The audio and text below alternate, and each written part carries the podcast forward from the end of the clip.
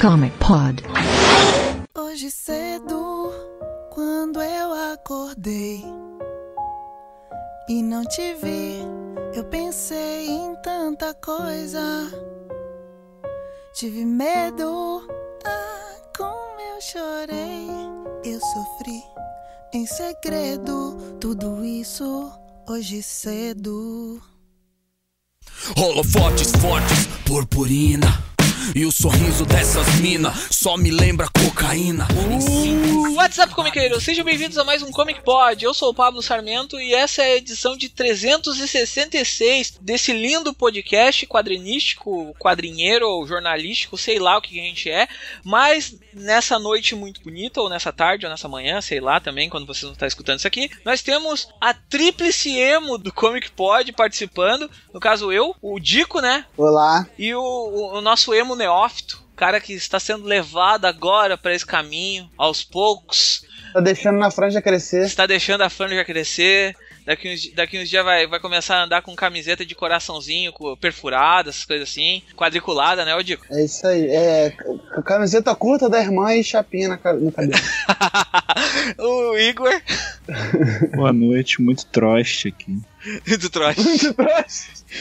E o nosso convidado especial, um cara que a gente já devia ter trazido aqui, eu acho que no mínimo umas 14 mil vezes, porque o cara é muito parceiro nosso, participa de tudo que a gente faz, faz campanha pra gente onde a gente vai, fala muito bem do site nos vídeos e ele nunca Só não veio no Comic Pod. Só não veio até agora, né? Mas a gente tá resolvendo isso aqui hoje. O nosso grande amigo Load Comics. Aê, é um prazer estar aí participando até Zé. Cara, não, vocês não sabem como eu sonhei com esse momento. Meu Deus, tem que... vocês não têm noção. O Pab tem noção porque eu levantei pra vir pra cá, porque, cara, eu precisava estar aqui. eu tirei o load da cama às 11 da noite pra vir pro gravar do Comic Pod. O cara tá lá com os dois filhos dormindo, a esposa dormindo, mas tá aqui gravando com a gente. Então vamos lá. Os assuntos de hoje vão ser Rebirth no Brasil. Ah, o pessoal vai pensar, ah, rebuff de novo, Pablo. Não, cara, dessa vez a gente vai falar sobre um assunto de forma um pouco mais jornalística do que a gente normalmente fala. Uh, não vai ser análise das histórias, vai ser análise de como a série está saindo no Brasil. Vamos falar dessa briga desgraçada de Scan, Panini, formato de venda de HQs no Brasil que eu acho que tá valendo muito a pena. Eu acho que essa, esse gatilho que rolou com a Panini chamando a atenção dos grupos de scan é importante pra gente discutir o assunto em si sobre HQs digitais e outros formatos de venda. E a gente também vai falar de a velha fórmula sendo vendida como nova com os quadrinhos de Marvel e DC pro final do ano. Uh, então depois da musiquinha que a gente toca aí, qualquer música, LP, As brilham, garoa fina, que fita. Meus poemas me trouxe onde eles não habita. A fama irrita, a grana dita, cê desacredita. Fantoches, pique, Celso, pita, mentem. Mortos, tipo meu pai, nem eu me sinto presente. Aí, é rima que cês quer, toma. Duas, três, farta pra infartar cada um de vocês num abismo sem volta. De festa, ladainha, minha alma afunda igual minha família. Em casa, sozinha, entre putas como um cafetão. Coisas que afetam, sintonia. Como eu sonhei em tá aqui, um dia é crise, trampo, ideologia. Pause, é aqui onde nós entende a Amy Winehouse. Hoje cedo, quando Tá bom, então vamos começar falando desse assunto aí. A gente tava, eu e o Igor tava batendo papo no Twitter, eu acho que faz umas duas semanas. A gente tava discutindo sobre a distribuição de Renascimento no Brasil, porque a gente sabe que a Panini liberou uma capa especial pra Amazon, tem todo, ela, ela, ela é metalizada, toda, toda cheia de, de badulaque, e aí começou a chegar as mensais. A Panini tinha prometido a revista principal do Rebirth em abril. Ela não chegou em abril, ela chegou no comecinho de maio. As mensais eram para maio e chegaram uma semana depois e chegaram tudo picotada, porque na cidade onde eu moro, que tipo é 20 minutos de Porto Alegre, não chegou nenhuma revista do Rebirth ainda. Em Porto Alegre chegou uma parte só, até a última vez que eu fui lá, se eu não me engano, só no centro da cidade. E algumas bancas de fora da cidade já não tinham. Ah, eu conversando com o Vini do Dois Quadrinhos, ele falou que tinha só na Cameron tinha duas edições que era Rebirth e Mulher Maravilha em Porto Alegre. E eu vi muita gente reclamando sobre como as revistas estavam chegando tipo espaçadas. Tipo, chegou em uma banca, chegava duas edições de Batman, duas edições pra uma banca só de Batman. Sendo que, tipo, tinha 10, 20 pessoas atrás daquela edição. Então, quem era mais rápido levava e depois tinha que esperar o- eles levarem de novo isso pras bancas, en- enfim, né? A gente tem um cara do Rio, um- um- dois caras do Rio e um cara de São Paulo. É, o Fábio, Hum. na verdade o tópico ele se iniciou quando a gente fez aquela pesquisa. Sim, Eu tava olhando no Twitter e muita gente reclamando do Rebirth, né? Do renascimento, da distribuição. Eu, porra, será que tá tão ruim assim? Aí eu fiz aquela pesquisa lá pra o pessoal medir aqui. Pra gente ter um, um balizamentozinho, pelo menos pelas pessoas que eu sigo e as pessoas que que acabaram é, replicando a pesquisa. E a pesquisa era como estava a distribuição do Rebirth da tua cidade. Aí tava ótimo. Tinha a primeira opção ótima, de 170 votos, só 6% considerou ótima a distribuição, 18% considerou razoável, que podia melhorar, 38% considerou horrível, que é mais ou menos o que a gente já está acostumado, 38% tinha uma opção escrota que eu botei que era o que é que não sei o que é, ficou empatado. Mas aí o legal foi os replies, assim, porque Aí a gente pôde ver pelo Brasil como é que tava a situação, assim. A gente tem reply, até agradecer todo mundo que respondeu a pesquisa, foi, foi um dia bem interessante, assim, esse dia. Mas aí falando que teve problema, muito problema em São Luís do Maranhão, problema em Minas, assim, o pessoal não tava conseguindo. Até em Guarulhos aqui do lado, tô gravando em São Paulo. É, em Guarulhos tava difícil achar, assim, as coisas. E era, tipo, já na segunda semana de maio, sendo que eles tinham prometido as coisas, você falou no início de maio, né? Uhum. Não, eles tinham prometido o Rebirth pra abril, começo de abril, junto com Abril, as então. Isso, junto com as edições finais de, dos 952, né? Putz, cara, a- ali no- na banca daqui do, do meu trabalho, é, que é uma banca que costuma ser quente, as coisas costumam chegar é, de uma vez, cos- costumam chegar cedo. Primeiro que chegou esse passado, né? No primeiro momento chegou só Batman, Superman. Eu acho que Action Comics, eu não lembro se tava Detective Comics no meio, talvez estivesse. Aí primeiro chegou essa, aí deu uma, duas semanas, que aí foi chegar o resto. Que aí também veio num bolo só, viu o Renascimento, viu outros mixes, ainda veio os encadernados é, novos juntos. E, mas isso tudo assim, meio que pro meio de maio, tá ligado? Assim, não, foi nem no final de, de abril, nem no começo de maio. Foi, foi, foi mais pro meio, assim. Cara, se aqui em São Paulo, que é a grande capital, né? Tipo, São Paulo, cidade grande, já, tipo, não tava pela ordem, eu fico imaginando esses lugares menores, assim, que deve ser uma distribuição bem zoada, assim, da Panini. A galera deve ter sofrido bastante. Aqui, tipo, a loja onde eu compro não tinha chegado, que é lá na Empório, né? Tipo, não tinha chegado, mas nas bancas, tipo, do lado, assim, já tinha algumas edições bem picotadas, assim. Tanto é que, às vezes, o Márcio, ele faz isso, ele compra na banquinha do lado pra vender na loja dele, sabe? Que é uma comic. Caraca. Isso é muito bizarro. Isso é muito bizarro. Mas, tipo, não, não tinha chegado. Não sei, não sei o que a Panini fez. Aí eu, eu peguei e a gente também jogou essa mesma ideia, a gente jogou lá no nosso grupo do Terra Zero, que tem. A gente tem aquele grupo com mil e poucos membros, que é um grupo do Terra Zero do Comic Pod, que é um grupo mais aberto, não é o grupo dos padrinhos. O grupo dos padrinhos é mais especial que esse, porque é lá que fica as coisas legais mesmo. Então, se você não é padrinho, vire padrinho. Uhum. Ah, mas dentro desse, desse outro Seja, grupo. seja especial você também. Ah, De- oi! Dentro desse grupo, ah, vocês sabem que eu sou Jabaman, né, cara? Meto no, no meio do nada o Jabá.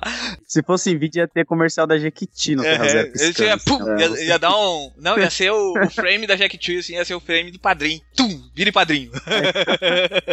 a gente botou lá, um- fez uma, uma pesquisa e tipo, ah, chegou parcial, chegou tudo, chegou porra nenhuma, quero que tudo queime, e o que é renascimento, e se chegou alguma coisa esgotou. Que aí, esse aí foi adicionado depois, não fui eu que adicionei, acho que foi o Diego que adicionou porque ele botou a, a opção, tinha botado só 4. 21 pessoas disseram que chegou parcial, e aí eu pedi pra todo mundo que disse que chegou parcial comentar. Então, ah, eu peguei aqui comentários, tipo, tem gente de Joinville dizendo que não chegou ah, nada, tem gente de Campina Grande, Campina Grande no, no Pernambuco dizendo que também não chegou nada. E aí, tipo, Santiago, que é tipo muito interior do Rio Grande do Sul, dizendo, a menina dizendo que chegou tudo. Em Santiago, que é um interior muito interior, Caraca, tipo, Santiago Moleque. é muito interior dentro do Rio Grande do Sul. Chegou tudo. Santiago é teu interior, que é- tá no Chile, né, viado? Mó doideira, assim. assim. Deve ter algum parente de alguém lá de dentro da Panini que mora lá e não quer perder mesmo as edições de Rebirth. Aí ele deu prioridade pra lá. tá O maluco, maluco tá mandando pra mãe dele, né? Qual é, mãe? Tu gosta aí? recebi um, recebi um reply aqui que eu fiquei, eu fiquei quase chorando aqui. A, a Ana falando que passou por 12 bancos lá em Presidente Prudente só pra achar o, o one shot da Mulher Maravilha, porque não tinha lugar nenhum lá. Caralho. Olha, Não, O one shot da Mulher Maravilha? é, a primeira, a primeira edição. A primeira edição. Primeira edição. né? Ah, tá, tá, tá. E aí eu comecei a conversar com um monte de gente, eu fui conversando, e aí eu, eu conversando com o Vini, do Dois Quadrinhos, eu acabei descobrindo que a Panini mudou ah, nos últimos meses de distribuidora. Aí eu pensei, porra, é por isso, né, a, a nova distribuidora tá se acostumando ainda com tudo, porque nessa, no meio dessa, de toda essa pesquisa que eu fiz, eu descobri que a Dinap, ela tá num processo meio estranho lá dentro da Dinap, a Dinap tá com problemas de financeiros e a Panini meio que pulou fora da Dinap e foi para um outro braço da distribuidora da Abril, porque a Dinap é da Abril. E aí o que que a Panini fez? Saiu da Dinap e foi para uma outra distribuidora que também faz parte da Abril, que é a Total Express. Que é Porra, a- Abril tem várias distribuidoras. é tem isso duas mesmo? distribuidoras. É que a Dinap é pra coisa de Caraca. banca. E, a, e essa Total Express é pra coisa de livraria. Então, tipo, ela entrega em livrarias. Essa Total Express. Aí o que, que eu fiz? Eu fui lá e conversei com o seu load, porque o seu load, tipo, tem carisma 25 na ficha, né? Na ficha de, de RPG tem carisma em 25. diminui na beleza e sobe no carisma. É Assim, Aí o, o Load tentar ver confirmar isso. E aí o Load conseguiu confirmar isso pra nós, que é verdade, que a Panini trocou mesmo de, de distribuidora, que agora é a Total Express, né? E eu acho que é por isso que ainda ela não tá bem alinhada no que tá acontecendo e. E por isso que até tá meio estranha essa distribuição. Ah, eu espero que alinhe em algum momento, né? Porque, querendo ou não, tu tá trocando o teu formato de venda de distribuição, que é uma empresa que, tipo, manda no mercado há 30, 40 anos, pra uma empresa nova que vai ter que se acostumar com todo o formato ainda. sem, sem, sem sempre falar que, vamos ser sinceros aqui, né? Eu acho que todo mundo deve ter notado que a Panini ela tá passando por uma reformulação geral, né? Tipo, até que enfim, eu acho que entrou alguém assim que falou: caramba, eu vou arrumar esse site porque ele é uma bosta, sabe? E arrumou o site da Panini, porque era muito ruim o site da Panini. Ah, eu, e agora eu, é. eu, vou- eu vou, eu vou já agradecer. A Panini botou uma matéria minha dentro do site da Panini. Obrigado, Panini, por botado uma matéria minha. Olha aí, né? olha aí como o cara é importante. Estrelinha. Não, é, é que na verdade o site deles tem clipping agora. Tipo, eles pegam textos que falaram Ah, sobre algo- algum produto deles e largam lá. E aí eu tenho o texto do Terra Porra, Zero lá dentro. Todo mês vai ter, então, né? Porque- Pô, não, vou é- fazer vários textão no Facebook agora, então. Parecido também. Não, mas o interessante é que, tipo assim, eu tava conversando com alguns amigos meus que são lojistas, né? Tanto eles têm loja física como site. E eles não gostaram muito, assim, da Panini ter atualizado o site, porque meio que virou uma concorrente direto deles. Então, mas galera isso já tinha, né, Lodi? direto. A, Tá. a loja já Não. tinha, tava rolando. Há um Então, bom sim. Já rolava, mas Então- é que era tão ruim que a galera não tinha paciência Não. de usar. É que, é que tem, tem dois problemas no site da Panini. Um, o site é horrível pra te procurar qualquer coisa, tu tem que ir meio que com o link mais ou menos pronto pra te poder comprar. Dois, não parcela a venda. É só cartão e Nossa. boleto e não parcela. Ah, Aí cara, tem- eu acho que assim, é, em termos de compras, eu não, eu não me incomodo que o site da Panini seja uma bosta pra comprar, não. O, meu, o que me incomoda é quando a gente vai fazer uma matéria e vai sair alguma coisa Ah, isso e a gente precisa de informação direta da editora que tá publicando o material e você não tem uma sinopse, você não tem uma capa oficial, entendeu? Às vezes eu preciso de uma capa pra fazer um review e caralho, maluco, qual a capa que vai sair na banca? Não sei, porque tá lá sem imagem e sendo que o gibi já tá sendo vendido, entendeu? Sim. Então Não, é e, quando, foda e, quando, e quando tem, geralmente é uma imagenzinha pequena, né, cara? É sempre Eu acho- merda. É, Não, pô, a é, gente- é o mínimo que a gente espera, assim, qual é a capa que vai sair? Ah, é essa aqui. Então temos uma imagem alta definição, beleza, só porque o, o cara que for fazer Mas o eu- review, fazer o artigo, ir lá e bota no site dele. vamos ser sinceros que os sites, eu, eu- querendo ou não, eu vou puxar a brasa, mas dentro dos sites da DC, que passou pela reformulação dos 952, e o site da Vertigo, os dois sempre foram muito fáceis de tu chegar e buscar informação. O, o grande problema dos dois sites é a demora para atualização de material. Tipo, o É, log é demora tipo dois meses para fazer uma atualização no material da Panini. Tipo, já saiu, tá tudo na banca já. A galera já tá com o bagulho tá em casa. Ó, nossas novidades dos nossos checklists, entendeu? O, o, meu problema é o checklist demorar pra sair dentro dos sites da Panini. Isso, isso é um problema gigantesco. Mano, eu lembro da série do Justiceiro, acho que é uma que começou a ser publicada recente. Nem sabia que a Panini ia publicar uma fase nova do Justiceiro. Cheguei na banca e tinha lá. Justiceiro, sabe? Tipo, eu acho que eles poderiam avisar melhor a galera assim, pra você ter ciência do que você vai comprar na banca. Não chegar lá e, ah, caramba, eu vim comprar uma parada, mas não tem dinheiro pra levar essa outra. Sei lá, acho que é isso que mais ou menos você tá falando, né? Só que, pô, Panini, ó, só vai tomar orelhada aqui agora.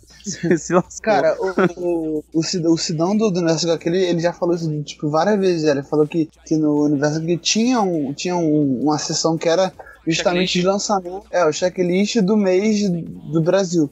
Ele falava, ele, cara, uma zona do caralho, porque primeiro porque não tem comunicação oficial falando sobre isso, aí quando você entrava em contato, às vezes demorava a responder, aí o que falava que ia sair no mês saía de verdade no outro, ou então falava que ia sair no mês, aí a parada não saía durante os três meses aparecia depois do outro. Então, esse é o. Tanto a distribuição quanto essa informação de lançamento, cara, são problemas antigos aí das editoras e, e- e principalmente da Panini, assim, cara, são problemas, tipo assim, É. bem antigos que, porra, vamos esperar pra ver se de repente com essa reformulação eles dão uma melhorada. Custa mandar um, mandar um release no e-mail, tá ligado? Manda um Porra, releasezinho no e-mail do que cara, vai sair. estagiário de conteúdo, cara. Isso é um bagulho que é trabalho braçal, bro. Ele já, ele já tem essas informações.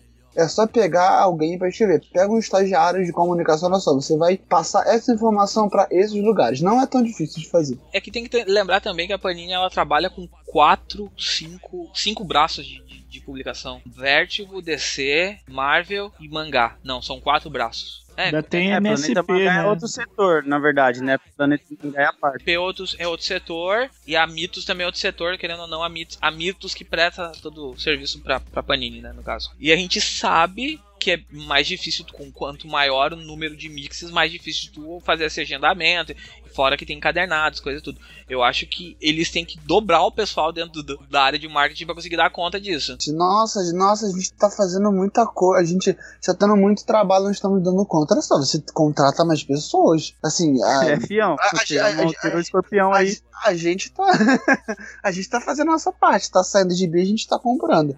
Agora, vocês querem lançar mais bi, então vocês têm que adaptar a própria estrutura, a sua própria infraestrutura, mão de obra, pra fazer isso funcionar. Porque não é, ah, vamos concentrar lançamento de todas as principais editoras, mas vamos usar uma equipe reduzida. Pô, não dá, irmão. Tá? Tipo, não dá. Acho que eu sinceramente acho que isso é a obrigação deles, é o mínimo que eles têm que fazer. É ter um contingente que, que, que aguente o, o ritmo de lançamento deles. Acho que, acho que isso é o mínimo, entendeu? Eu acho que ainda falta uma coisa, e aí é uma crítica geral pra boa parte das, das editoras nacionais. Existe uma dificuldade, tipo, ah, os caras falam assim: ai, Pablo, vocês não falam do meu gibi. Que saiu mês passado. Mas como é que eu vou falar do teu gibi se eu não sei que teu gibi tá saindo, entendeu? Existe Seu gibi muito- chega dois meses depois. Não, não, e, e existe. Não, e existe o problema também, tipo, ah, estão avisando. Se tu me manda um release e diz assim, cara, olha aqui, isso aqui é o meu gibi, tá saindo mês que vem. Ou tipo, ó, deu um problema do meu release aqui, ó, tô te mandando três releases juntos, vamos fazer alguma coisa junto e vamos fazer uma matéria. Ah, beleza, eu, eu vou facilitar pra fazer esse serviço. Eu faço isso normalmente, cara. A gente faz, a gente, o pessoal vai abrir ali, vai procurar, vai ter entrevista com o pessoal de Catarse, vai ter entrevista. Meu, esses caras procuram a gente pra fazer o serviço. Gente, tem vezes que os caras não procuram, a gente vai atrás, bate um papo, daqui a um pouco eles falam uma coisa legal, a gente puxa também, entendeu? Mas tem que ter uma via de tu chegar até mim, a Panini vir até mim, ou qualquer outra editora que queira vir, ou a Pixel, ou ou a JBC, eles chegarem até mim e me passar a informação que eu preciso, assim como eles precisam também que a gente passe essa informação. Por mais que eles tenham veículos como vlog, como site, só isso tem gente que não lê só isso, tem gente que só vai saber que o gibi do Akira vai sair por causa da entrevista que eu fiz com o Cassius, entendeu? Posso dar um, um bom exemplo, mano? Eu fiquei, tipo, vamos falar, ó lá o Lodi puxando o saco do cara. Mano, a Jambô, que tá lançando as, as paradas da Valent, tá ligado? Uhum. me mandou um release muito foda, tá ligado? Veio o que o próprio Igor tava querendo, tá ligado? Veio página, veio capa, veio tudo. E o material ainda nem vai sair agora, tá ligado? Eles já mandaram o release com tudo isso que o, o Igor tava falando que precisa pra escrever uma matéria pra anunciar pra você que a parada vai sair. Tipo, pô, faz isso, tá ligado? Manda um releasezinho assim, com algumas capas, umas páginas assim, tipo, coloca se pode divulgar agora ou Faz, não. o- faz o mínimo de um trabalho editorial decente, porque no mercado editorial de literatura, se você não faz isso, pri- primeiro porque você fica Roda. meio queimado de, de amador, e segundo que você não vende. Aí depois, a gente vai entrar nesse mais depois. Mas aí depois de que, nossa, porque não sei quem está roubando suas vendas. Sim, sem fazer o trabalho básico pra funcionar, fica difícil também, entendeu? Então, É. porra, ah, ninguém vende, mas é, pô, a mídia especializada tem dificuldade de encontrar material pra falar, entendeu? Aí também depois reclamam que, pô, não, porque tá falando muito do mercado gringo, entendeu? Eu Acho que, porra, é- logicamente, a Vidmon é Eu uma. recebo é o release da DC, mas não recebo da Panini, tá ligado? Porra, tá entendeu? É, logicamente é mão dupla. Vou deixar claro que a minha indignação que o Load recebe release da DC e eu não recebo release da DC. Isso que a gente é DC, vendido pra descer, imagina Não. se não foi. Não, isso, isso que a DC e a Marvel me pagam, né? Todo mês eu tenho lá uma conta separada que elas me mandam dinheiro pra eu falar bem dos gibis delas. Que, que eu ouvi. E olha que eu nem falo, né? Não, não, tem- não, eu já ouvi uma mais engraçada. Eu já ouvi uma, eu já ouvi uma crítica mais engraçada que essa. Eu ouvi uma crítica que foi assim: ah, o cara disse: Não, Pablo, você é muito parcial, você fala bem das coisas da DC e senta a lenha nas coisas da Marvel. Isso é, imparci- isso é parcialidade demais. Tá, cara, mas eu falo direto bem de coisas da Marvel, tu nunca leu? Ele, não, mas eu não acredito em ti quando tá falando bem de coisas da Marvel. Ah, Porra, fica difícil te ajudar, né, camarada? Mas por que tu não acredita em mim? Aí- não, porque tu é parcial. Cara, mas eu tô falando bem. Ah, Por que, que tu não vai acreditar então? Por eu sei. é. Pô, o Pablo vive falando bem daquela fase do Humberto Ramos lá agora, que ele tá fazendo lá, dos é campeões Champions, né? É o Champions. Champions, o é. Humberto Porra, Ramos. aí, lá, aí mano. é irada mesmo, não fala mal não, hein? Eu falo mal só do Humberto Ramos, deve tá Ah, boa não. mesmo. E, e, assim, é, logicamente é uma via de mão dupla. A gente, como mídia, a gente tem o papel de também correr atrás. Mas se a gente já faz, Não vou deixar, não vou dizer que o trabalho tem que ser todo dos caras, né? exatamente. Eu realmente acredito que a nossa parte a gente faz direitinho até, entendeu? Acho que só que falta o outro lado, assim.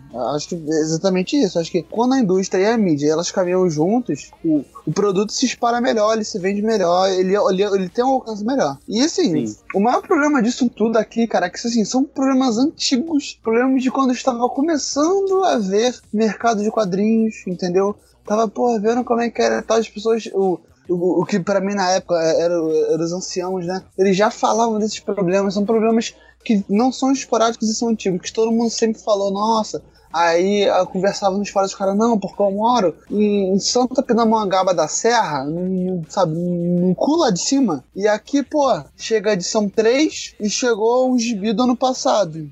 Porra, entendeu? É, isso é crônico, Isso. cara. Tanto que, assim, tanto que o nosso checklist, pra quem comprava mensal e ainda é, o checklist mais eficiente é aquele teu amigo que vai na banca todo dia e bota no teu Com grupinho do certeza. Facebook lá, ó, certeza. chegou É. tal, tal. É. Até hoje tem isso, é mais eficiente que qualquer checklist da Panini. Ou tu espera um vlogger fazer alguma coisa, né? O, o, o Vini fazer, ou o Load, ou o pessoal do Central HQs fazer um vídeo dizendo, ó, meu, isso aqui chegou na banca ontem, ó. E ele puxa, faz um, um pick-up, ou até mesmo o Guinan também é um que faz muito pick-up, gosta de fazer pick-up assim. Então traz esses pick-up pra mostrar pra galera, ó, chegou isso aqui, chegou aquilo lá. E aí eles fazem esses videozinhos assim, explicando pra galera. Ah, só que eu tenho uma outra informação que que essa, essa é quente mesmo e me pegou bastante surpresa, porque a Panini tá pra fechar um contrato de distribuição de mensais, de revistas mensais, pra dentro da Amazon também. Olha aí, E Como é que seria assinatura da Panini. eu vou explicar no que isso impacta diretamente. assim. Que ousadia, hein? Não, é, é que na verdade não é ousadia. Ela já tem essa ideia de vender. Na Finac ela vende mensal e na Saraiva, se não me engano, ela vende algumas. Elas vendem. Toda a linha mensal delas vai pra lá. Só que o problema de tu ter isso na Amazon é que a Amazon ela faz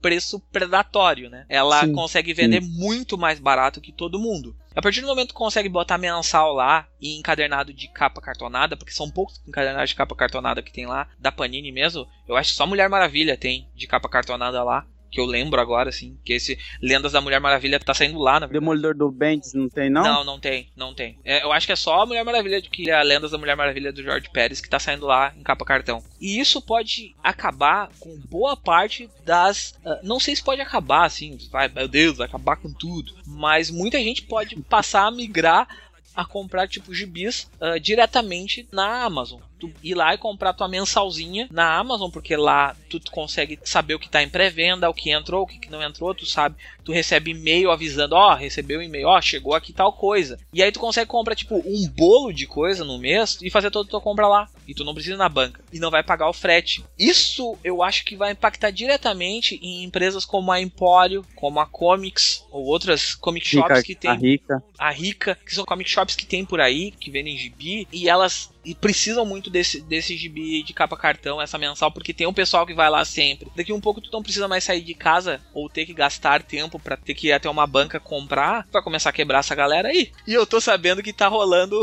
as discussões estão bem à frente quando se trata disso, com Panini e Amazon. Pô, aí que tal? Eu tava falando com o Márcio, né, que é o dono da, da HQ, que, tipo, ele falou praticamente isso, que é ruim, né, esse lance de que a Panini já tá privilegiando a Amazon com essas capas hum, especiais aí, que não vai chegar pros lojistas, é só pra Amazon, e, tipo, pô, a maior galera gosta de comprar essas paradas nas bancas. Eu mesmo falo que, eu não sei como que é a banca que vocês vai, né, mas é que a Empório pra mim é como se fosse meu bar, tá ligado? Eu chego lá, eu converso com o barman, conto meus problemas, compro meu gibi e vou embora. É tipo isso. Mas tipo, é ruim você ficar comprando só online. Eu acho que perde o lance de você trombar o lojista, sabe? Você pegar o material, trocar uma ideia, dar uma esfoliada, encontrar um colecionador na banca também, conversar com ele. Eu gosto disso, tanto é que eu não compro material online, né? Tipo, eu não uso a Amazon, não uso nada dessas paradas. Eu só compro em loja, sebo, essas coisas. Então, sei lá, pra mim é ruim. Eu não gosto. Eu não gosto dessa ideia. Cara, eu acho que pelo que a gente conhece da Panini, você vai entrar no site da Amazon e vai procurar alguma coisa de mensal e vai estar tudo esgotado. Não tem, não tem tanta preocupação quanto a isso, não. Mas quanto o que o Load falou, realmente, eu, é, eu não compro mais tanto gibi físico, né? Eu, só compro a maioria das coisas que eu leio digital hoje em dia. Muito por causa desses problemas de distribuição, que eu já eu não tenho tempo de ficar indo na banca toda hora. Ainda mais tu fica E- 40 dias no mar. É, não dá, assim, eu, eu comecei a perder muita coisa, que eu, eu sempre colecionei mensal, nunca fui de pegar encadernado nem nada. Gostava muito de mensal desde pequeno e tal, e eu ia na banca que era da, na minha esquina, assim, da minha casa, até a, a moça da banca me conhece até hoje, desde que eu tenho 10 anos de idade, a, a tia lá, a tia Vera me conhece. E, Aí, mas aí eu parei, porque não dava, cara, a gente chegava lá e tinha, ficava tudo salteado, a coleção ficava toda furada, depois ia ter que correr atrás, e eu- aí eu realmente fiquei sem tempo de, de fazer isso, mas é, é muito melhor você ir na loja física e ter essa interação, conhecer novas pessoas, falar com a galera e tal, do que, do que Socializar. comprar. É, socializado, do que comprar numa loja de virtual fria, assim, e ficar esperando em casa chegar. Por isso que você é meio triste, né, Igor? Você só coleciona mensal, cara. Dó. Não, de vez em quando eu pego uns encadernadozinhos, assim, eu tô de bobeira passando, assim, aí, ah, tem uma parada aqui, vou comprar. Cara, Tenho comprado mensal- bastante encadernado do Conan que saiu. O mensal já Cara- era pra ter acabado há anos pra mim. É, porra, aí, por isso que eu amo, cara, mensal não dá nem pra existir mais, cara. Mensal, Chega de mensal. Faz só Caramba. encadernado, história início, meio e fim, que tá ótimo. Eu, eu, eu ainda acho que a mensal é importante, mas aí tu vai, vai, vai- vamos entrar em outra seara e esse É outro podcast cast, vai é outro cast. Vai em outro, vai em outro lugar. É, eu- o, o, o Load já trouxe aí muito bem. A Panini tá passando por algumas mudanças. Vamos ficar ligado pra ver se vai melhorar essa distribuição aí, né? Porque tá espero. feia a coisa, né, cara? Tá feio. Até agora, eu não fui na banca na, na semana da gravação ainda, ver se já chegou meus gibis, porque eu não tenho mais dinheiro, porque eu fui 10 vezes lá e não tinha. e aí eu passei comendo bem, e aí eu comi melhor do que comprei gibi. porque aqui a coisa é assim, ou tu come ou tu compra gibi, entendeu? Aí, Caraca. Cara tá triste a vida. janta pra comprar um almoço. tá feia a vida. Eu não vi ainda se chegou, mas até semana passada ainda não tinha chegado. Conversei com algum pessoal no encontro de quadrinhos que eu fui em Porto Alegre e eles também disseram: Pablo, vai na banca não sei aonde e conversa com o cara lá que tu vai saber como é que tá a parada. Aí eu disse: Cara, tá chovendo pra dedéu, eu não vou ir. E acabei não indo, fazendo o dever de casa, mas até onde sabemos é isso que tá rolando. Conversei com o pessoal da banca da minha cidade, disseram que tava bem atrasado. Quando eu fui a última vez, tinha chegado os gibis de abril, tinha chegado, tipo, no final de maio, estavam chegando os gibis de abril. Então. Aqui tá bem feia a coisa mesmo. E é isso aí. Ah, vocês querem falar mais alguma coisa? Como um recado? Manda beijo. Acho que é isso aí mesmo. É, pô, o Buff chegou no, no Brasil e está sofrendo dos mesmos problemas de sempre da Panini. Panini, vamos aproveitar o tempo de mudanças internas para resolver esse problema, é isso. É, a gente sabe que a Panini teve alterações. ah, vai ter mais alterações ainda, tá, tá acontecendo bastante mudanças lá dentro. Os nossos, como é que eu- agora a gente pode falar, as nossas fontes falaram pra nós isso. Que, que, ó, viu? Viu? A gente tá virando jornalista, a gente pode falar fonte. Cara, daqui, daqui a pouco a gente, vai, a gente vai fazer igual o Hack Hollywood que dá o, o currículo da fonte, né? Eu Não, porque a nossa fonte que foi que vazou tal e tal informação, ela disse. Não, eu protejo as minhas fontes, cara. Eu não, não divulgo nada, não. Ah, olha só, eu só queria falar um- uma parada. Eu, eu ia falar antes sobre isso, bem no início. A gente já falou muito sobre as vendas do Rebirth no- lá fora e tal, e tudo que ela impulsionou no mercado em si, né? No mercado gringo em si. Porque ela puxou pra cima tudo, assim, no Uhum. início, no lançamento. né? A gente já falou isso em alguns Comic Pod, já Os escrevemos primeiros sobre isso. meses foram puxaram o mercado pra cima. E aí, o que, que a gente espera quando vem aqui pro Brasil essa linha? Que ela faça pelo menos, sei lá, 10% do que foi feito lá fora, entendeu? Mas, Igor, pelo que deu pra perceber, o pessoal tá correndo atrás. O problema é não ter disponibilidade mesmo pra compra. É exatamente Mas- essa falta de visão que me deixa meio decepcionado, entendeu? Porque se você vê o impacto que teve lá fora, os caras podiam pelo menos pensar, cara, isso vendeu para caralho lá fora. Então vamos fazer o melhor trabalho que a gente puder de distribuição e divulgação dessa porra, Eu- eu porque a gente vai ganhar dinheiro. Olha só, eu vou, eu vou eximir agora a Panini da parte de marketing, porque a Panini fez muito marketing em cima do Rebirth. É. Por é. isso também a. Tá até gastando com o editor de vídeo, cara. Você É. viu os videozinhos que ela tá postando Ah, no tá- Facebook? Não, não, tá ficando bonito. Tirando o escorpião né? do bolso, mano. É, Não, divulgar eu tô até vendo divulgação legal e tal, mas o lance é a distribuição É, mesmo, cara. é, o- o lance- é o ter, lance- ter o quadrinho na, É. pra pessoa comprar. assim. exatamente. Tu tem, que ter, tu tem que ter o marketing, mas o marketing tem que vir aliado do produto. Só o marketing não adianta, né? é que nem eu chegar, a gente chega aqui e dizer, ó, a gente vai fazer um Comic Pod hoje sobre, sobre invisíveis. E aí não fala nada de invisíveis. Só, só fez propaganda por três semanas. Ah, vamos lá, vamos pro próximo assunto, porque o próximo assunto vai ser pior que o primeiro. Pior não, vai ser mais cabeludo, na verdade, que o primeiro. Eu chorei. Eu sofri Aham. em segredo. Tudo isso hoje cedo.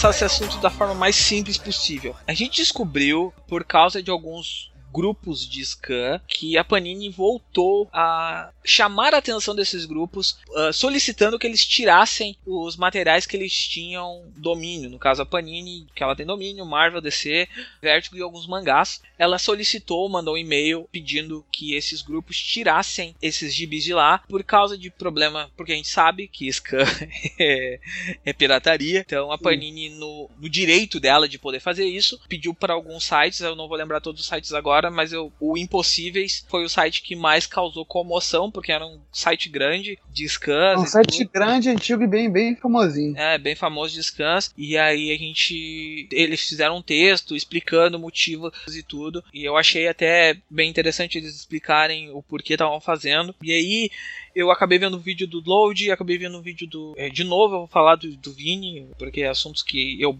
Amor platônico. é, ah, eu amo ele. Não, a gente, eu vi vídeos, eu vi vídeos de várias pessoas falando sobre isso. O MDM falou sobre scan também. E eu acho que a gente precisa conversar sobre scan, assim, conversar tipo seriamente, assim, vamos, vamos parar, vamos sentar aqui, nós quatro, vamos pegar nosso monóculo e a nossa xícara de chá, né? E vamos conversar sobre isso, cara, porque no dia que rolou a, a briga, assim, eu tava full pistola no, no, no- Twitter, xingando Deus e todo mundo. A- a- até o Load veio pedir pra eu me acalmar. Um dia normal. Caralho. Pab nervoso. Não, peraí. Antes disso, eu acho que o Pab deveria falar que a Panini começou com HQ Online em 2012, eu acho, derrubando. 2012, 2013. Tipo, não é a primeira vez que a Panini Não, tá não é a fazendo primeira isso. vez, tá é a ligado? segunda já. Não, não. Cara, não é. Mano, nossa, mas isso não é a primeira vez que os caras já fizeram isso milhões de vezes e milhões de anos atrás. Mas deixa só o. o conclui aí o. eu tentei dar alguns ar- argumentos de o porquê eu acho que a Panini ela tá dando um passo maior que a perna quando tenta diminuir essa pirataria. Longe de mim aqui, meu Deus do céu, de- defender pirataria, caralho, a quatro. Eu acho que hoje a gente já tem alguns formatos de venda de gibi e compra que conseguiram diminuir a pirataria quase a zero não, mas diminuir a pirataria muito, que é o Netflix, é o Spotify, é o iTunes, o, próprio Comixology, que são formatos que ajudam a diminuir essa pirataria, assim, mas ainda existe, a gente querendo ou não, a gente Social vai... Comics. Social Comics hoje no, no Brasil também, mas são formatos, querendo ou não, eles não conseguem extinguir, assim, extirpar essa pirataria do mundo. Ainda tem gente que vai piratear gibi, vai piratear música, vai piratear série, filme e filme pornô e o que quiser mais, cara. A gente não pode eximir, assim, achar que vai resolver todos os problemas do mundo, mandando uma cartinha dizendo pros caras tirarem isso. E eu expliquei ainda, ainda eu disse que a Panini ela tem muitos problemas internos, que, que alguns a gente já acabou de citar, problema de distribuição, problema de catálogo, problema de, de manter gibi em banca, recolha, o site que não consegue comprar, a gente não consegue encontrar as coisas, aí depois tu não consegue manter em catálogo, e aí vem um cara que vende tipo um Sandman um Absolute por mil reais, e vai ter gente que compre porque quer Não, muito e, e- tem alguns problemas desses que, tipo assim, são acima deles, como de catálogo. Não dá pra eles publicarem tudo pra sempre. Vai ter, Exato. logicamente, vão ter várias coisas que vão, para, vão, vão sair de catálogo, várias coisas interessantes que não vão vender o suficiente pra se manter. E, sabe, tem várias coisas que vão além deles e, tipo assim, e que os scans acabam resolvendo isso, sabe? Pô, quantos de aí, de biseco mesmo, cara, paradinha, underground pro mercado americano que a galera descobre por causa disso, filho. Agora, agora partindo mais pra minha opinião em si, eu acho bizarro, pra não dizer ridículo, em 2017 a gente tá tendo essa discussão, sabe? Os caras falam tanto porque, porra, não, a gente queria que quadrinhos tivesse, fosse uma indústria que tivesse no tamanho do cinema, dos games e o caraca, mas tá com um pensamento pequeno. Tá com um pensamento de literalmente 10 anos atrás. 2017, as pessoas usam Netflix, Spotify assumidamente. É uma parada que é, que é do nosso cotidiano, é palpável pra população e para a economia brasileira. É muito importante esse pedaço. A gente não tá falando nenhuma solução que só quem ganha bem pra caralho faz, tá ligado? O Spotify é menos 20 conto, o Netflix também. Não, eu pago 26 Entendeu? pra família inteira. Eu pago 26 pra 6 pessoas. 26 pra 6. Então, então, tipo assim, a gente vive num mundo que já existem soluções práticas e viáveis para o Brasil. tá? Eu acho muito importante frisar isso. A gente não tá falando, tipo, não, porque estão testando. Não, cara. O bagulho tá aqui do lado. Essas empresas, elas têm representatividade no Brasil. Você paga essas empresas com cartão brasileiro. Aí, porra, no mundo desse, os caras me vêm com essa parada de não, pô. Pô, galera, para de baixar aí. Porra, tá brincando, amigo. E, e como eu é, disse, mas o Dico, é, é Ah. aquela, é aquela mentalidade do taxista e do Uber, cara, que a gente tem aqui até sim, hoje. Exatamente. Aqui no Brasil, o que, que a gente faz quando a gente vê um serviço que é um pouco melhor que o nosso? A gente não tenta melhorar o nosso, É, a gente vai isso- querer fuder o do outro. É isso que a gente faz. Exatamente, exatamente. E Isso já aconteceu diversas vezes. Não foi uma, não foram duas. Quem acompanha quadrinhos na internet há alguns anos, assim, finalzinho da discada, já viu isso acontecer diversas vezes. Pô, aí primeiro de tudo, fez efeito das outras vezes? Não. Vai fazer efeito agora? Não. Então, por que, sabe, o que, que você acha que hoje no mundo que a internet é mais presente, as pessoas têm a internet num celular a qualquer lugar que elas estejam, você acha que isso vai resolver? Sabe? É uma parada que é contraproducente e que não, e, e- e que não, e que não funciona de maneira nem cultural. Nem efetiva. Então, tipo assim, primeiro de tudo, tipo, logicamente, os caras estão no direito legal e jurídico, isso não tem nem que se discutir, sabe? É, é, porra, é pirataria nos termos legais. É, é, é sim, é aí, porra.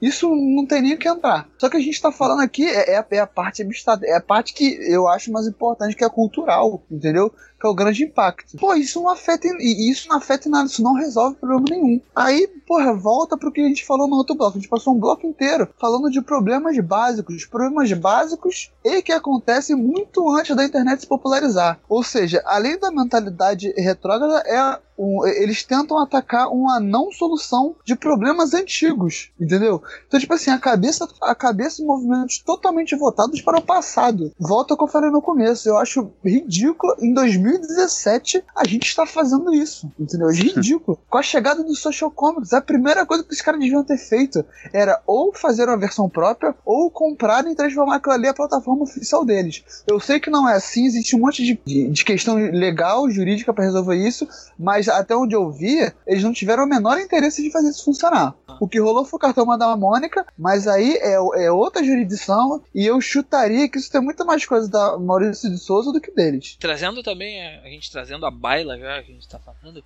as empresas americanas, a própria DC e a Marvel e as outras editoras uh, se juntaram ao Comixology. A Dark Horse criou seu próprio aplicativo, que tem a Dark Horse, a Dynamite e a IDW. Mas não são todos esses filhos do, do Comixology? São, são todos. Não, não. É esse, esse da Dark Horse é só da Dark Horse. A Dark Horse ah, da Dark Horse é próprio. É, é, é dele. E elas criaram formatos que tentam combater isso, porque eu não tô falando por mim, eu tô falando por no mínimo 80% das pessoas que compram gibi. Se tu lê digital, normalmente tu lê o digital e tu vai e tu compra o físico. Ou, ou como a, DC faz, compra a cópia do físico, físico, e automaticamente ganha a cópia do digital com algumas outras coisas. para te forçar a ler essa, a ter essa cultura de ler o gibi digital e tentar diminuir esse coisa de escanear os gibis, levar e botar num site para baixar depois, não sei o que.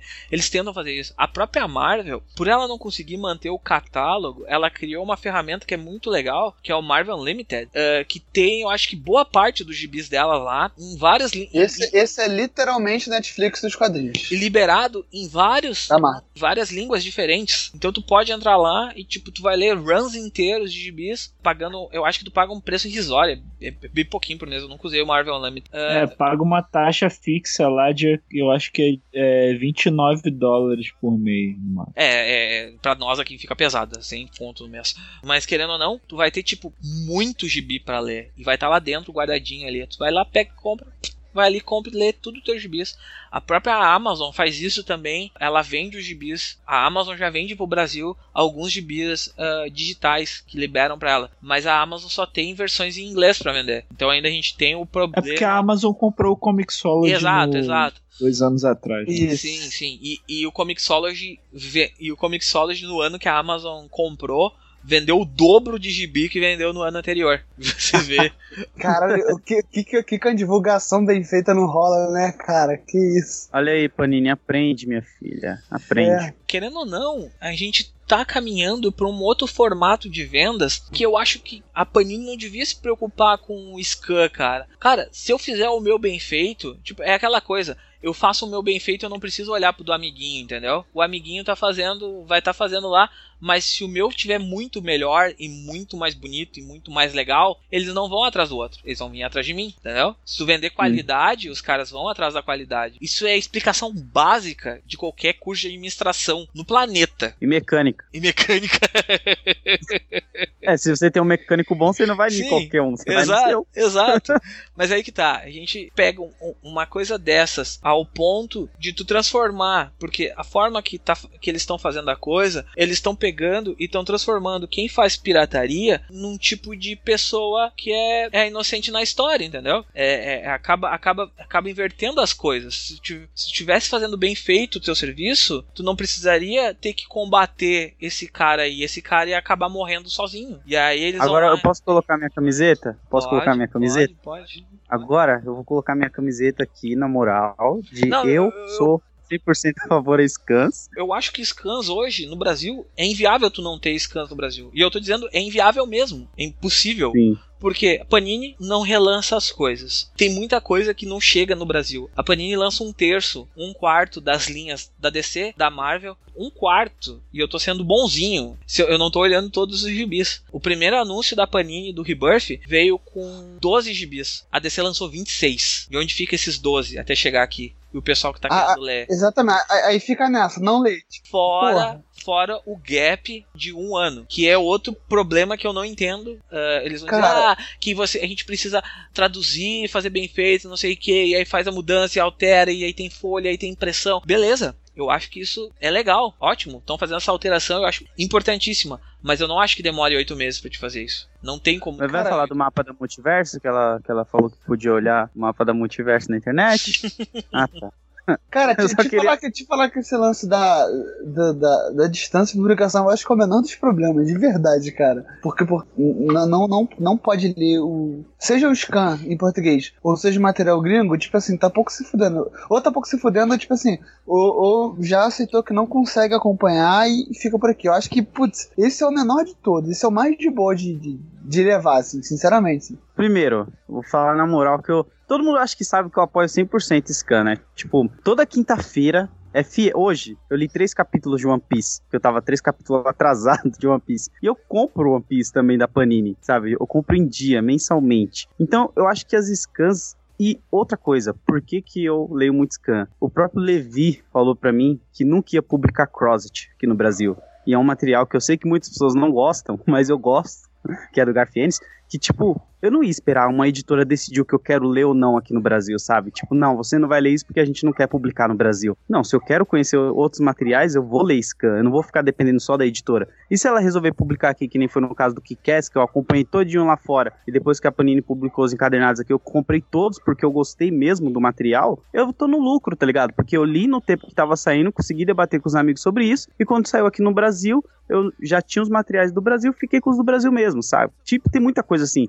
Falar que a gente aqui no Brasil é muito dependente da Panini Itália também. Que nem a gente não tem republicações do Homem-Aranha, que é um dos maiores personagens na face da Terra, modéstia à parte, porque a Panini da Itália diz que lá na Itália Homem-Aranha não vende. Então aqui no Brasil também não venderia. Então eles não publicam muitos títulos do Aranha aqui por causa disso. Por isso que não tem encadernado do Homem-Aranha, não tem republicações de algumas coisas, porque tipo, ela acha que não vende. Eles mandam pra lá pra aprovar e não aprova. Isso aí a própria Carol comentou. Sabe? Tipo, Isso, é bizarro. é- isso. é- le- ressaltando que os encadernados que têm aparecido ultimamente de Homem-Aranha não são da Panini, tá, galera? Ou, se- ou seja, Aí, se não fosse, Não, se não fosse uma o- outra o- editora se metendo, O do Dan Slott, sim. ser diferente. Os do Dan Slott, Não, não, sim. É, o mas superior, né, que é a é, ma- é material, é material recente, só. E é Mas outra agora- sacanagem da Panini que eu acho, tá ligado? Que, Tipo assim, assim que acabou o Superior Spider-Man, que saiu 19 edições, cara, eu comprava essa bosta mensalmente, mesmo não gostando desse arco do Superior, sabe? Tipo, eu comprava as 19 edições. Passou, tipo, um mês, a Panini anunciou que ia encadernar a parada. Tipo, porra, então pra que que eu comprei as edições mensais, sabe? Tipo, o Injustice a mesma coisa, ela nem acabou de publicar o capa cartão e anunciou que ia sair encadernado. Tipo, cara, eu não sou bobo, eu não tenho grana, assim, pra você ficar brincando com o meu bolso, tá ligado? é muita sacanagem isso. É, e, e, cara, tu falou aí tipo, de ter lido o, o que que é e depois ter comprado.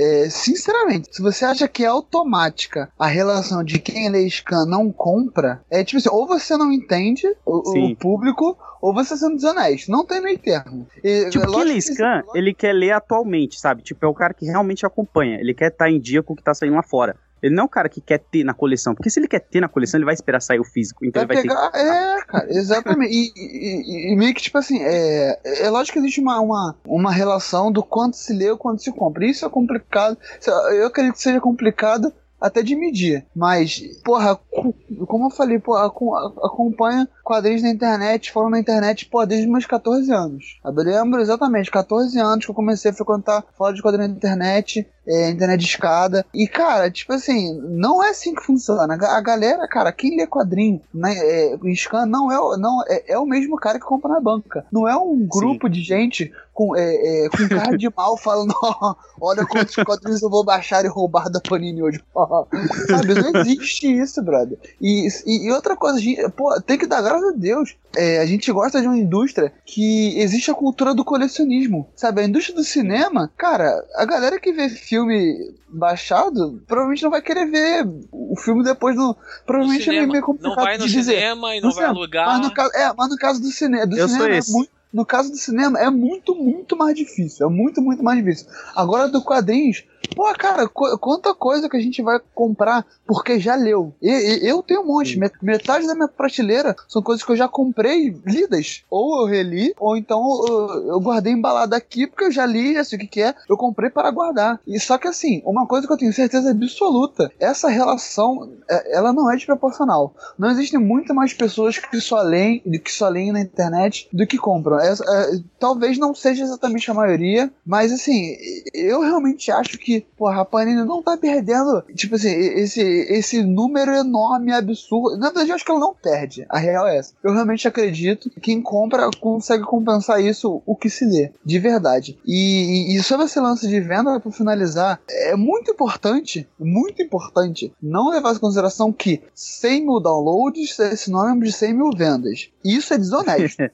tipo, não necessariamente dizendo que, já, que alguém da Panini já falou isso, não lembro de terem falado diretamente isso. Mas caso esteja na cabeça de vocês, é desonesto vocês dizerem que 100 mil pessoas que baixaram são 100 pessoas que comprariam. E, e, e 100 mil downloads não quer dizer que não seja a mesma pessoa que baixou quatro vezes em quatro computadores É, diferentes. né? porra, né, ó, te- cara, tem, tem múltiplos downloads, tem a galera que só foi conferir porque era de graça, Aham. aí, aí, tipo, aí vai ter a galera que não vai comprar por causa do problema de distribuição, aí vai ter a galera que, tipo assim, que só comprou porque ouviu gente falando, porque leu o scan, e, cara, tá ligado? É um monte de parada que influencia, então, tipo assim, primeiro de tudo, sejam honestos com vocês mesmos, assim. Posso, posso lembrar Pô, duas coisas aqui que eh, o Sim. Comic Pod fez e foram as únicas duas vezes que a gente incentivou as pessoas a lerem coisas em scan. São duas vezes, tá? Uhum. Homem Animal do Grant Morrison, porque não saía em nenhum lugar. Tu Sim. tinha que pela na Brainstorm. DC 2000. Não, e essa da Brainstorm não saiu toda, saiu duas edições só, Saiu três duas volumes. edições preta e branca ainda. Isso.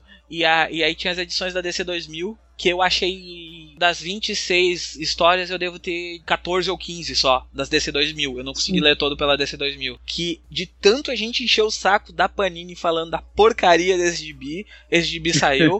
e o outro gibi que saiu aqui, e esse a gente disse assim, ó, cara, não tem onde ler e não sabe onde vai ler e a história já tá finalizada e saiu até a edição 26 no Brasil, que é a edição 27 de Planetary, que a gente falou na terceira parte do Comic Pod Planetary, que tinha que ir atrás em scan porque não teria como ler no Brasil, a não ser que tu soubesse inglês, mas tinha em scan ah, traduzido. Foram as únicas duas vezes que vocês Então, a- ouviram dentro do Comic Pod a gente falar, vai, compra, faça E isso. agora é a terceira que a gente tá debatendo sobre isso. Exatamente. Aí, cara, meio que fica aquele questionamento. Porra, olha só. Authority, Homem-Animal, Sandman e Preacher. Os quatro tiveram problemas de distribuição em algum momento. Hoje em dia, todos já foram resolvidos, mas em algum momento já tiveram problemas de É, publicação e Preacher é mais ou distribuição. Menos. Preacher Não, teve. o Preacher saiu tudo pela Panini. Preacher, o, Preacher Preacher, saiu tudo. o Preacher saiu uma parte por uma e, e a Panini pegou de onde tava e continuou. É, e- É. então, é, todos esses quatro tiveram problema de publicação e ou distribuição. E, e todos esses são, cara, são, são quatro grandes títulos cult dos quadrinhos do, sei lá, da, da década retrasada. Aí agora também vai falar, aí o que, que a gente faz? A gente não lê? Pô, não, se, se a gente não se importa a ponto de não ler o bagulho que, que é importante e que é bom, a, a galera não gosta de quadrinhos. E aí é um, é um É. mercado que compra no hype e que, ou seja, quando acabar a hypezinho de filme, não vai continuar. Entendeu? Então, tipo assim, isso é uma coisa de.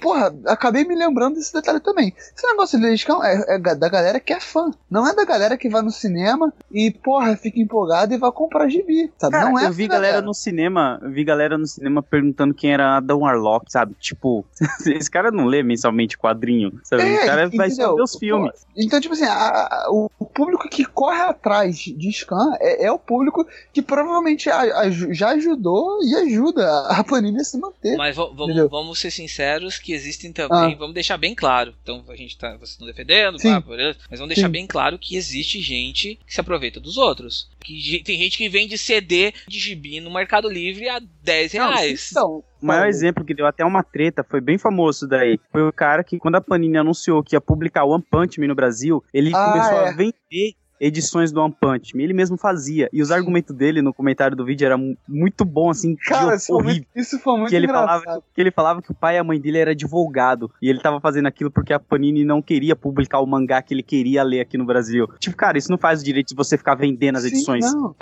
É, mas, mas, assim, ô, ô, ô, Fábio, o que você falou é um caso diferente e que é um caso que eu acho que não tem muita defesa, não, tá ligado? A cultura do Scan pega esses caras juntos. Que são pessoas que se aproveitam dos, dos fãs que não manjam. Ok, ex- existe, não tô, não tô negando que- não existe. Existe, até teve esse caso aí do One Punch Man que a gente viu. E, e nesses casos da galera que vende Scan, eu acho que a Panini tem que cair dentro mesmo. Porque vender, vender o Scan, eu, eu acho já filha da putagem mesmo, assim. Aí realmente é substituir o trabalho da Panini. É que aí que tá o problema, o, de não existe o pequeno crime e o grande crime. Tudo é crime, entendeu? Ah, sim, ok.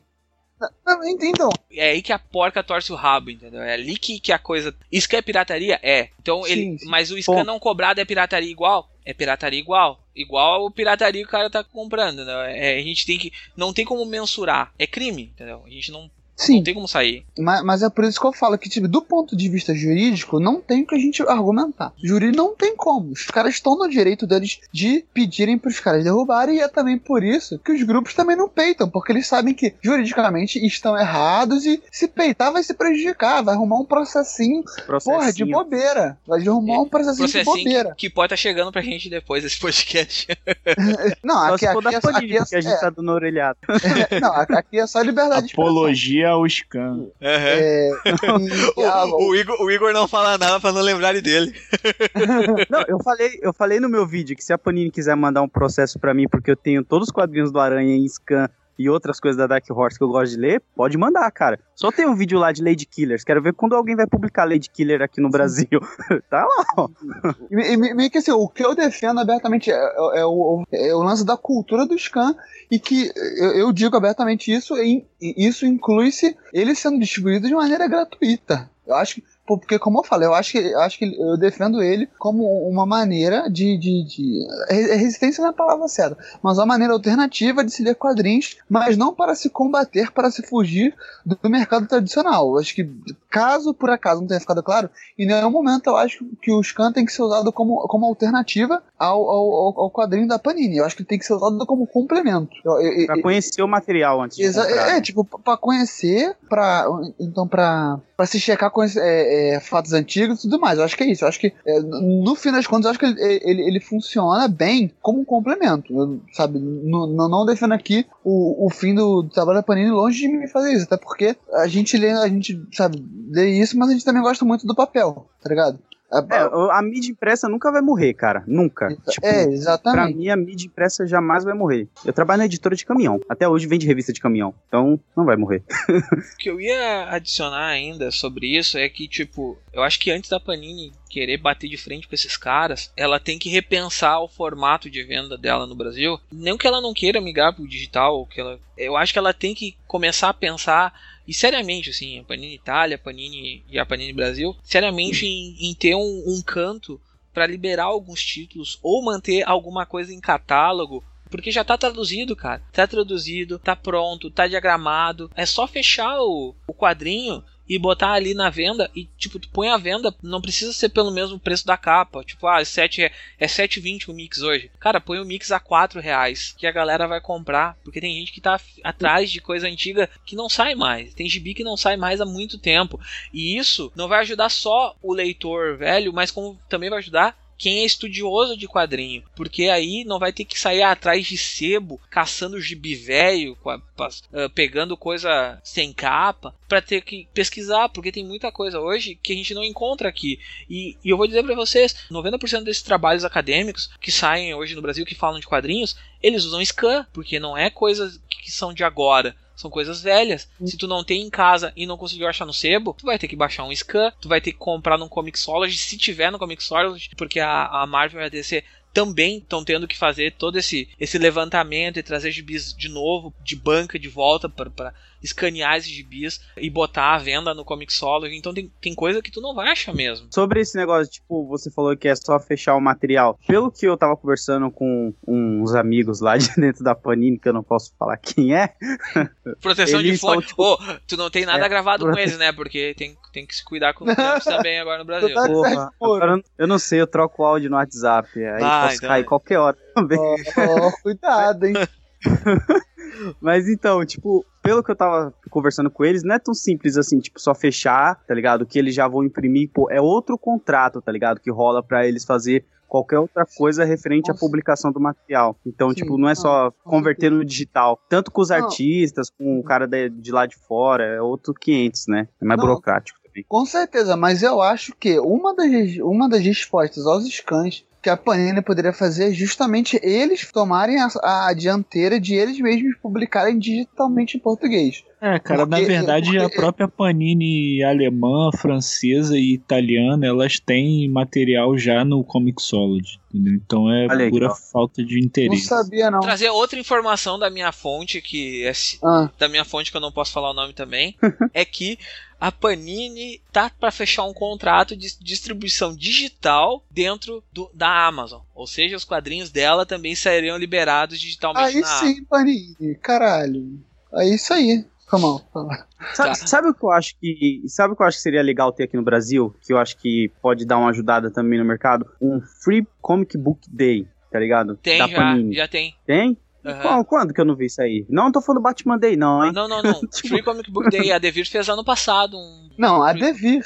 A Devir, não, mas a Devir E- e, e outras tá- editoras participaram, não foi só a Devir. Teve a Devir, Ah, eu não a. Panini e mais uma que participou. A- eu, eu participei daqui do, do Rio. Isso, tu participou. Foram vários eventos pequenininhos É. dentro de comic shops, e aí tu E- chegava lá e ganhava um gibizinho de graça. Então tipo falta assim, divulgação novamente, então, né? Pra Então, todo mundo. Cara, eu não, eu não sei, eu, eu não sei fora do Rio, mas o daqui do Rio, assim, foi bem pequeno. Mas assim, pode ser o Rio. Pode ser coisa, tipo, do tamanho do Rio, assim. Mas eu achei Sim. meio pequeno. E, e, cara, achei meio pequeno e, assim, é, me- metade da galera que tava no evento era a galera que já frequentava Comic Shop pra ficar jogando card, tá ligado? Eu conversei com o pessoal do Impossíveis, tá? E aí eu perguntei pra eles o que, que tinha acontecido, se eles poderiam me relatar como foi o, o assunto em si. Então eu acabei conversando com eles e eles me mandaram um texto. Eu vou ler o texto na íntegra aqui. É um texto meio grande, mas é um texto que vai explicar como é que foi mais ou menos o, o, o que aconteceu com eles ali, tá? Eles mandaram assim: boa, boa tarde, Pablo. Será um prazer contribuir para sua matéria, porque eu tinha falado que eu ia gravar um podcast sobre. Primeiramente, o nosso grupo funcionou há aproximadamente 10 anos e surgiu oriundo de um finado grupo de traduções de quadrinhos. Nunca cobramos nenhum tostão pelo material que produzimos e o nosso intuito sempre foi compartilhar com o público nossa paixão pela leitura de quadrinhos, que via de regra é defasada em qualidade e tempo aqui no Brasil. Há um delay gigantesco entre os intervalos de publicação nos Estados Unidos e a falta de material publicado no Brasil. Muita coisa que saiu por lá cinco anos atrás não chegou aqui até hoje. Quatro anos atrás, aproximadamente, a Panini ah, organizou uma grande caçada a sites de scans e acabou colocando abaixo muitos companheiros. Na época, fomos ameaçados por e-mail mas nada que tenha passado de requisições de reposição de, conteúdo. Ficamos inertes por um tempo, mas depois percebemos que tinha afrouxado o cerco e voltamos às atividades, semelhante a muitos grupos da época. Dessa vez, o os contatos foram diretamente por Facebook e recebemos inicialmente algumas solicitações consecutivas de remoção de conteúdo de nossa página pontualmente e especialmente especificadamente citando publicações em que disponibilizávamos revistas traduzidas, alegando que infringiam leis de direitos de publicação. Em seguida, nossa conta no Izu, o Izu é um, como é que eu vou dizer, É uma plataforma, tá? É uma plataforma, dando um- uma pequena explicação. O Izu é uma plataforma de leitura digital. Plataforma de leitura digital que utilizávamos como alternativa ao download foi derrubada devido à nova solicitação da Panini. Sequencialmente tivemos o contato com o editor da Mitos Brasil através de seguidos comentários em nossas postagens, alertando sobre a ilegalidade de nossas atividades perante as leis de publicação da Marvel no Brasil e pedindo para encerrarmos nossas atividades. Caso continuássemos publicando, uma medida judicial seria cabível e necessária. Também foi declarado que alguns de nossos administradores estavam sendo observados e tinham seus nomes e telefones. Alguns dias depois fomos novamente notificados com a remoção de postagens em que disponibilizamos revistas e perfis pessoais de alguns editores foram bloqueados. Uh, doravante, decidimos encerrar nossas atividades na tradução, diagramação e, produ e produção de conteúdo. Haja vista a legislação que reitera os, os direitos de publicação da Marvel no Brasil a Panini Limitada evitando medidas judiciais que pudessem nos prejudicar. Entendemos os direitos da Panini como empresa e corroboramos com o cumprimento da lei, embora lamentamos profundamente o fim das nossas atividades. Também esperamos que esse período sirva de reflexão e elaboração de novos métodos para um melhor serviço prestado à população ávida por consumir material de qualidade. Hoje o mercado se reinventa e sempre há o brilhante exemplo de iniciativas streaming como o Spotify e a Netflix que angariam mais e mais consumidores. No mais, agradecemos o seu contato e nos enviar matéria assim depois publicada. Aí mandou um abraço, equipe dos impossíveis. O que pesa para mim nessa brincadeira toda é o tom de ameaça, tipo, temos os seus números de telefones e sabemos onde você mora. Sabe, essa, essa, essa, parada assim que pegou pesado pra mim. Mas tirando isso, os caras foram sinceros no que estavam falando. O circo fechou, né, fião? Casa Hã? caiu. É, Casa caiu, né, mano? tipo, vai fazer o quê? pelo menos os caras deram uma explicação bem. Ó, aconteceu isso, isso e isso. Uh, eu achei legal eles terem falado comigo, me explicado o que aconteceu. Eu fui atrás das postagens, recebi prints das ameaças do editor da Panini ao, aos caras. Eu não vou falar quem é o editor, porque eu acho que não vem ao caso botar o, o emprego do cara na, Na reta. na reta, né? Então vamos deixar quieto por enquanto isso, por enquanto. Mas eu, eu só achei estranho mesmo essa parada aí do já temos seus nomes e não sei o que, e vamos bloqueá-los e vamos acabar com vocês.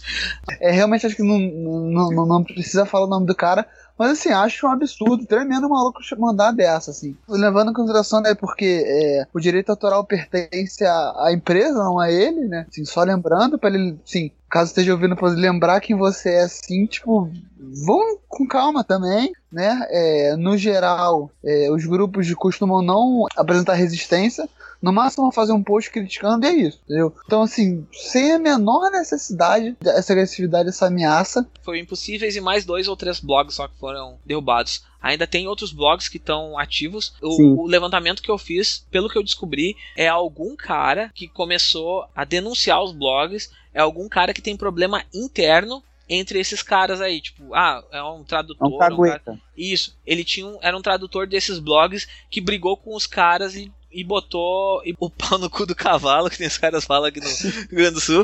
E aí virou a bagunça, né? Mas Tipo assim, beleza, foi o cara que, que iniciou isso, mas assim, em nenhum momento eu vi a Panini se explicando e muito menos ela se importando em não associar essa imagem dela. É isso. Não pode ser que alguém jogou um verde aí, tipo, vamos jogar um verde só pra ver se eles acreditam nisso e começa a fechar os próprios sites, tá ligado? A galera lá de dentro da Panini, eles também, tipo, estão na mesma coisa que a gente tá aqui, tipo, eles defendem, mas ficam na deles e falam, tipo, ó, a gente não ouviu nada diretamente de quem manda lá em cima. A gente tá, pelo que todo mundo tá falando, que alguém foi que mandou, sabe? Tipo, E- e- então, mas, o- mas o Lodi, justamente isso que eu tô falando, beleza. Pode não ter partido de ninguém lá de dentro, ok. Mas a situação está rolando, ficou um bafafá barulhento o suficiente para chegar no ouvido da, da, da empresa. A empresa cagou em relação a ele. Todo mundo, todo mundo o- o- batendo na empresa, a verdade é todo mundo batendo na empresa por ser contra, e a empresa em nenhum momento tentou falar, tipo, ah, não, não é bem assim. Tipo, ah, não foi gente. Não, os caras deixaram rolar. Ou seja, isso é conivência. Então, assim, os caras, tipo, eu não fiz isso, mas eu apoio 100%. Então eles não se meteram. Então a crítica rebate neles, independente de que começou. Agora, a questão é: se foi um cara que, por picuinha pessoal, ou, ou por às vezes nem picuinha, por motivo pessoal, ele quis pagar de justiceiro, eu acho que assim, porra, o cara é mais medíocre ainda, né? Porque assim. Quis pagar de fodão em nome da empresa, a empresa cagando. Mas de qualquer maneira, a crítica vale pra Panini, assim, tanto por ela ter iniciado a parada, quanto só por ter sido conivente. Acho que só piora a história aí pro lado da pessoa que iniciou isso, entendeu? Mas. é lógico. É, Se eu soubesse tá que Ah, ah, Exatamente.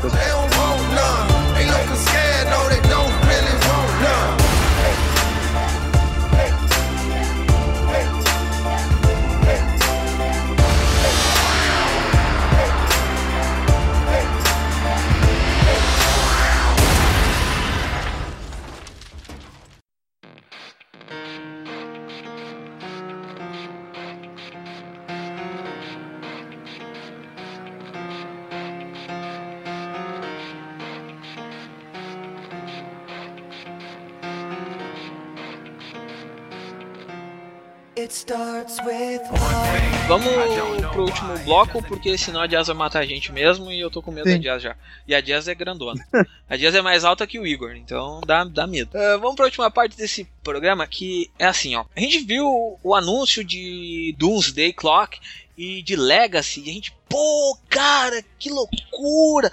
Marvel e a DC vão fazer uns bagulho muito foda, mano! aí eu parei pra analisar, assim, eu li uns textos aí, e aí eu parei pra analisar, cara, eles estão vendendo a mesma bosta pra gente, a gente tá achando trimassa.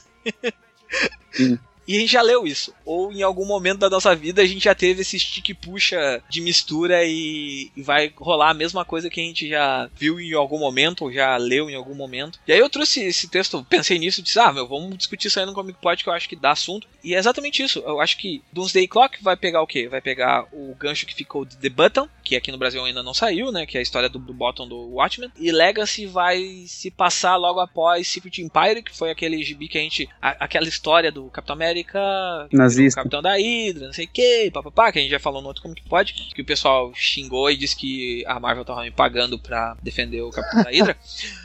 Eu vou estar defendendo o Capitão da Hydra, cara. Eu- Só, só mesmo por dinheiro, né? Porque É, bah. Pagando Não, bem que mal Não, tem. não, mas eu vou dizer sin- sinceramente, a história é ótima. Mas todo final de gibi eu termino com a puta dor de estômago, sabe? É, é- é- eu não sei porquê. Assim. Eu começo Por isso que é bom ler gibi no banheiro, cara. Não, não, não, isso, não, não, não, não, não, não, e não é dor de estômago disso, é dor de estômago de mal-estar, sabe? Tipo, assim, tu, tá, tu termina a coisa, tu tá tão tenso, tu, tu porra, meu, isso não pode estar rolando. E eu não sei se é isso que acontece com o Igor também, mas tipo, me dá um sentimento de tristeza toda vez que eu termino aquele gibi.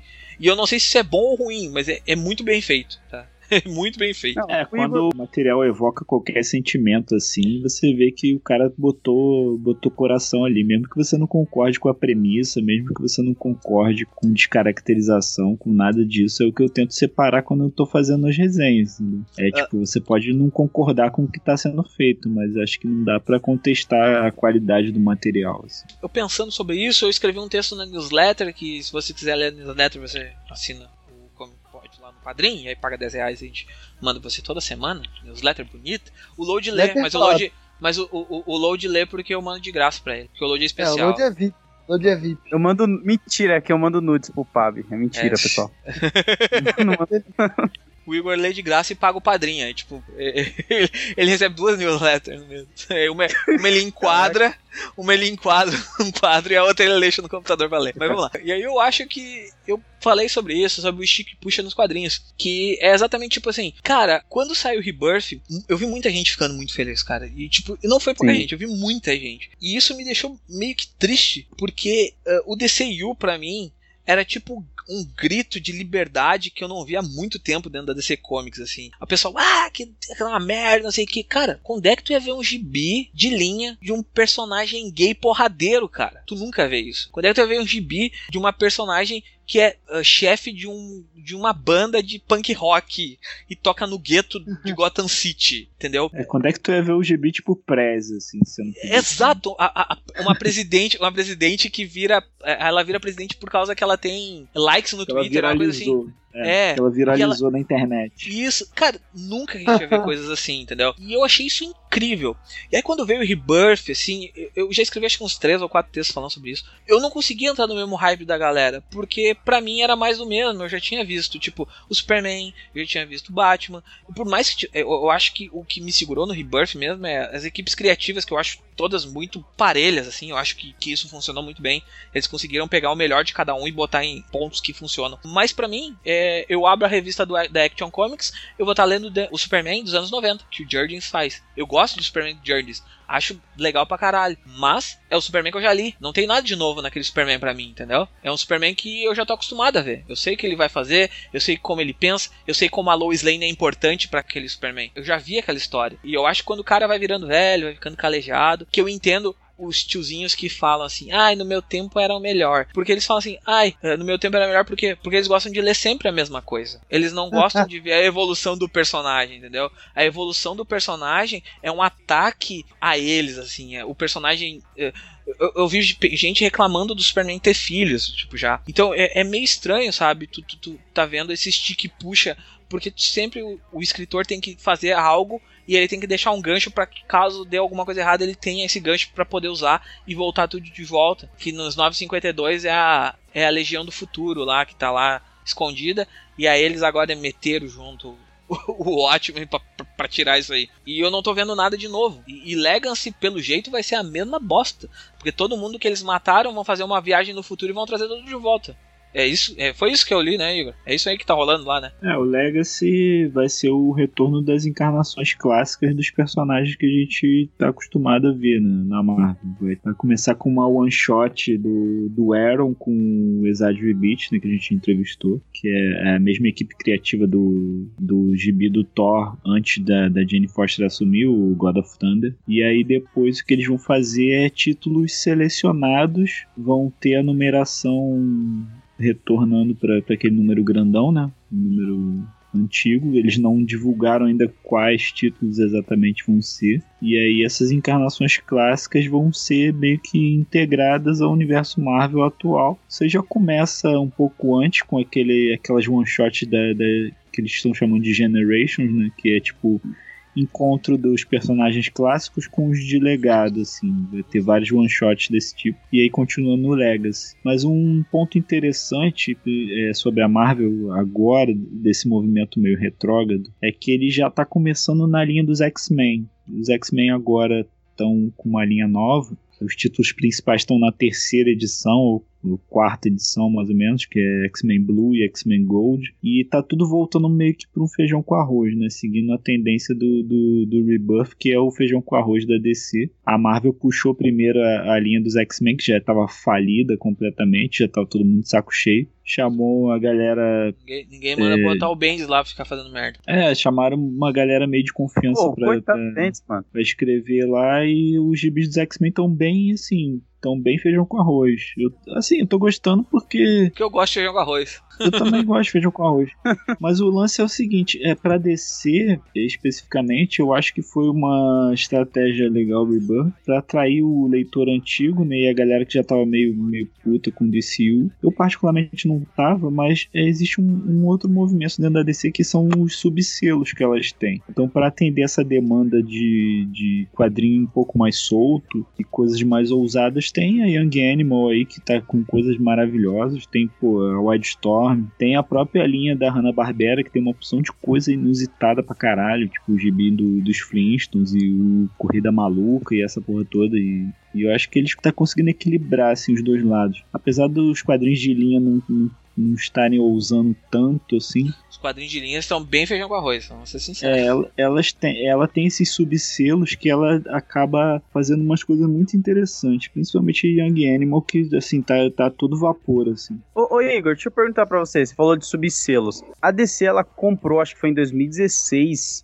se eu não me engano, 2015, o selo da Milestone Média lá, tá ligado, né? Que é que veio o Super Choque pros 952. Ela comprou isso em 2002. É, já tinha. Ela já tinha, ela é dona ainda do selo. O problema é que Desde a época das animações. né? É, exato. Só que o que aconteceu? Eles querem lançar one-shots anuais daqueles personagens. Então, um one-shot Sim. ia ser feito com é o Geoff Jones, o Dennis Cohen e mais um cara. O, o outro era o Jim Lee, o Jim Lee, um outro cara que trabalhava na Milestone, e era o Jim Lee e outro cara que trabalhava na Milestone. O problema foi, DC mudou muito de um ano pro outro, porque isso aí foi, foi lançado, tipo, uns dois meses antes do Rebirth sair, e o Geoff Jones tá ocupado trabalhando com os gibis, com os filmes. Então isso tá meio que Hum. de canto por enquanto. Mas isso aí vai rolar. Em algum momento vai rolar. É que tem vezes que a DC Pô. deixa esses, esses projetos mais de canto assim e bota a galera. Tanto que o Dennis Cohen vai escrever um especial do Jack Kirby em agosto, Sim. o Corredor Negro. E aí ele vai escrever esse, esse gibi aí. Então eles não estão brigados, tá? Tá tudo. Só não tá. Só não rolou a agenda ainda pra eles conseguirem botar isso na. na É, isso aí, isso aí acho que ficou engavetado porque começou a sair muito subselo, assim. É, também. tipo, Hanna-Barbera, depois veio o Young Animal, aí pelo final veio o Wildstorm, então acho que a DC tá sendo bem cautelosa com subselos, assim, e isso tá sendo produtivo, porque só tá saindo material legal, assim. Ah, eu espero que eles tragam de volta, tá ligado? Eu gosto pra caramba desse selo, assim, que tem uns heróis negros lá e tudo mais. É, já era pra ontem o Super Choque tá numa revista dos Titãs. Eu acho uma maldade ele não tá na revista A dos galera Titãs até fala hoje. disso desde quando a única coisa que tinha do Super Choque rolando era o desenho. Assim, cara, tipo, desde quando o desenho bombava, a galera falando, cara, quando é que vão botar ele no, no, no, No nos no Titãs e tudo mais, e nada. Aí veio Não, personagem 952 fácil acabou. de ser integrado. Mas, mas ele 952 apareceu nos Jovens Titãs, no Young Justice lá. Não, ele apareceu no Young Justice, mas ele apareceu no final. Ele era tipo a equipe. que- Ele ia entrar na equipe na terceira temporada, aí foi cancelado na segunda. Nem, nossa, então, mas nem renovou. Sim, apareceu no final Mas da renovou. Ele era aqueles personagens criança que tinha o chefe Apache também, tinha um que era análogo do chefe Apache. Entendi. Ah, Mas o, o Load, tudo bem, agora renovou, mas assim, a menos que tenham falado, É, nada garante que a, a- a terceira temporada que eles tinham pensado antes vai ser a mesma que vai rolar agora, tá ligado? I- inclusive, justamente pelo, pelo espaço, e em algum determinado momento, a- essa, ter- essa terceira temporada não ter acontecido, acho que já é motivo suficiente pra ser uma coisa diferente. Às vezes não, tá ligado? Às vezes eles vão seguir com o roteiro, pelo menos, mas sei lá, assim, não tem como garantir, tá ligado? Vamos esperar. É, na na verdade, esse bloco todo, a minha opinião é. Não dá pra saber ainda, vamos ver o que acontece. Minha opinião toda é isso. Acho que é. O meu acho que é também. É, tipo, tudo, tudo são coisas que, tipo assim, tem potencial, e, tipo assim, parecem interessantes, pode vir explorar da maneira, mas os dois casos as editoras já fizeram merda com coisas legais, então, tipo assim, não dá pra saber ainda, tem que esperar pra ver. É porque a Marvel ainda tá no movimento de ter os gibis dela mais fora da caixa. Eles estão na linha. Eles estão. Tipo, o gibi da Garota Esquilo tá na linha. O gibi da, sei lá, Gwen, Gwenpool tá na linha. Então, é, o gibi do Howard tá na linha. Da Spider O gibi Gwen. da Spider-Gwen tá na linha. Howard tá na linha. Até o próprio gibi do, do Senhor das Estrelas, que é tipo Kubanacan no espaço, ele Acabou, tá na cancelou, linha. cancelou, cancelou. É, mas ele é de linha, entendeu? Ele Sim. não tem um subselo pra fazer essas, essas coisinhas assim. Não tem subselo na cancelaram Marvel. até o Guerreiro da Teia, mano, que é mó maneiro. A Panini tá publicando aqui Mix Guerreiros da Teia. Ah, Tipo, o Web Warriors. É, lá aí já tinha cara de cancelamento na segunda edição, assim. Pô, eu gostei pra caramba, mano. Não, é boa, mano. Eu já sabia que não ia vender pra, pra se sustentar muito tempo. Então, assim, enquanto a DC tá separando as coisas do- teoricamente que, estariam no DCU em outros selos, a Marvel ainda tá com as coisas dela na linha. Então a gente tem que ver e ver se. ah, Uma boa pra Marvel seria colocar mais coisas naquele selo Icon, alguma coisa assim. Sei lá, eu acho que nem, eles nem gostam de usar. O Icon É. existe, ele, ele tem power só.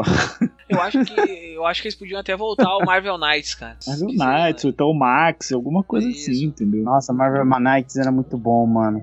O Homem-Aranha caído entre os mortos, né? Saiu nesse selo aí. É, Porque aí você atende, você atende todos os públicos. Você atende o leitor que quer ver o mesmo Homem-Aranha de sempre. E você atende o leitor que quer ler alguma coisa diferente. Então, esse negócio de, de separar em selos dentro da própria editora é uma estratégia boa que a DC tá usando. O que me enlouquece é tipo. Enlouquece não, mas é, é, é, é como eu tinha falado antes, é tipo, a ideia velha sendo usada novamente, sendo vendida como algo super novo. Não é nada de novo, tipo, cara, eles só vão trazer os, os personagens que morreram e eles vão fazer da forma mais safada do mundo. Eles vão pegar, vão viajar no tempo, vão buscar os caras e vão trazer de volta. É, mas a- assim, a própria editora, ela não tá vendendo isso como se fosse. ah, Exato. tivesse descoberto a roda. A gente que fica aí se descabelando por causa de uma coisa que a gente já viu sempre, entendeu?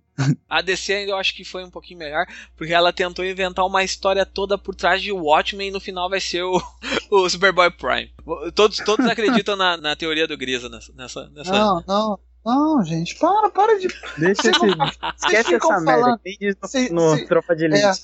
É, esquece essa porra aí, Marreco. Vocês ficam falando esse bagulho, vocês vão atrair essa merda, vai ficar todo mundo, porra, caralho, que merda. Claro, fica todo mundo falando. Que, Boca maldita. o, o Jeff Mano. Jones vai ouvir, o Jeff Jones vai ouvir, vai botar esse bagulho, cara. Aí aí depois você reclama. Que é de jirico, cara. Porra, das piores, das piores ideias, da, dos conceitos que a DC já criou. Porra de muro da realidade que é afetada pelo um soco de um idiota que aí trouxeram o maluco de novo, fizeram mais merda, aí quer que traga de novo pra fazer outro cocô. Não, cara, não. Vocês estão malucos vocês, velho. Caralho, tá doido. Tá, tá doido esse Superboy Prime, cara. Caralho, aí eles- Eu digo, puta agora. Pra mim, é que pra mim o chato disso tudo é que, tipo assim, ah, vendem como, tipo, Watchmen na DC. Cara, é, é sério, já, já brincaram com o Watchmen, não precisa mais brincar. Vai pra outro caminho, cara. A gente sabe que o, o quanto o Watchmen faz de bafafá, a gente sabe que no final vale. O que vale é o dinheiro, não é se é qualidade de como a coisa tá saindo. É o dinheiro. Bateu no caixa registrador é o que vai valer pra eles. Mas, Sim. cara, porra, o Watchmen, de novo, vamos, vamos, vamos sair pra outro caminho. Eu gosto de Watchmen, eu acho o Watchmen uma história do caralho. Eu acho uma crítica foda demais, assim. Mas aí tu pode usar qualquer outra coisa para poder criticar, que nem a ideia do, do Jones é criticar, ó, é o cinismo versus a esperança. Cara, o- por que não faz que nem o Tom King? O Tom King vai fazer isso, vai criticar o, o formato político dos Estados Unidos usando o Senhor Milagre. Caralho, que viagem, né? Sai, sai por outro caminho, cara. Busca uma saída diferente. Não precisa fazer o igual, entendeu? Vai pra É, ele já lado. criticou o terrorismo usando o Omega Man. Não, ele criticou. não, e ele, e ele criticou a forma de vida americana fazendo visão. O formato de vida americano padrão, né? O padrão de vida americano. Cara, dá pra fazer, mas tem que querer. Cara, um lance sobre essa saga do, do Doomsday Clock, o, o que eu acabei começando a achar que acreditar mais que poderia dar certo é ver que, tipo assim, a, a- a princípio, pelo que eles estão falando, o Geoff Jones falou, que a proposta principal da parada seria, tipo, não foi feito meio que um evento simplesmente para interagir Superman em Manhattan. A ideia seria, tipo assim, cara, a gente quer mostrar, fazer uma história mostrando o contraste daquela visão negativa, é, daquela visão pessimista, Cínica. do- é, cínica do Watchman com essa visão dos quadrinhos de, de, de luz, de alegria, que foi retomada com o Rebirth.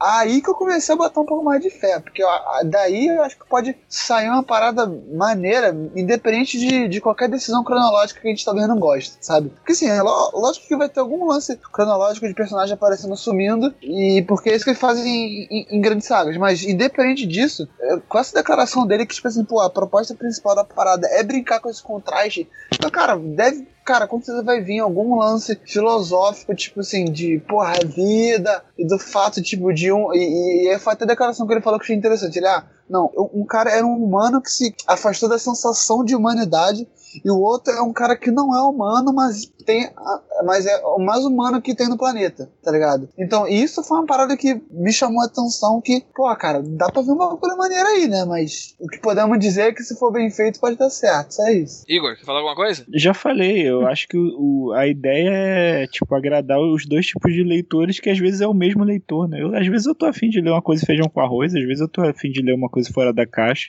Mas tem o, o cara que é chato, né? E não vai querer ver o Superman de, de t-shirt e calça jeans andando de moto, então, porra. Batendo em policial, defendendo É, o não povo, vai, né? vai ter sempre o cara que não vai querer ler essa porra. Então, pra atender todo mundo, o lance é fazer esse lance de subselo aí. Falando- Se você falando- botar o Superman de camisetinha no gibi do Cave Carson, a galera vai pirar, vai achar foda, entendeu?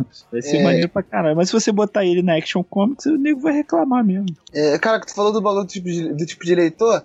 Cara, isso é um bagulho engraçado, porque Rebirth, é, assim, a lei editorial no geral, assim, é tudo que eu sempre quis ver na DC, assim, que nem eu sabia que eu queria, tá ligado? Assim, acho que, pra mim, realmente, as paradas que eu leio, que eu acho maneiro, pô, Superman, Batman, Flash, Arqueiro Verde, Aquaman, cara, o- o- os titãs, os dois, os crescidos e os pequenos, cara, tu, pra mim, realmente, cara, tá tudo acertando, cara, magistralmente, tá assim, tá no ponto, tá ligado? E já, já bateu um ano da parada e, e o nível tá mantido, tá ligado? Isso que é interessante. Isso que é muito legal. É, isso a gente tem que dizer, né? Um ano de rebirth e um ano que a coisa não tá. não caiu de nível, tipo, desca- descaradamente, que nem aconteceu com 952, que teve séries que começaram muito bem e caíram de nível, tipo, em, em seis meses. Load, quer falar alguma coisa aí? Ah, pode seguir, tipo, pra mim, cara, tudo que tá pra acontecer nós já leu, nós vai reler de novo, vai continuar relendo, porque personagem de quadrinho não é que nem os personagens de mangá que evolui e tem um fim. sempre Ah, vai arrumar ô, uma forma de separar a Mary. Jane, sempre vai ter isso.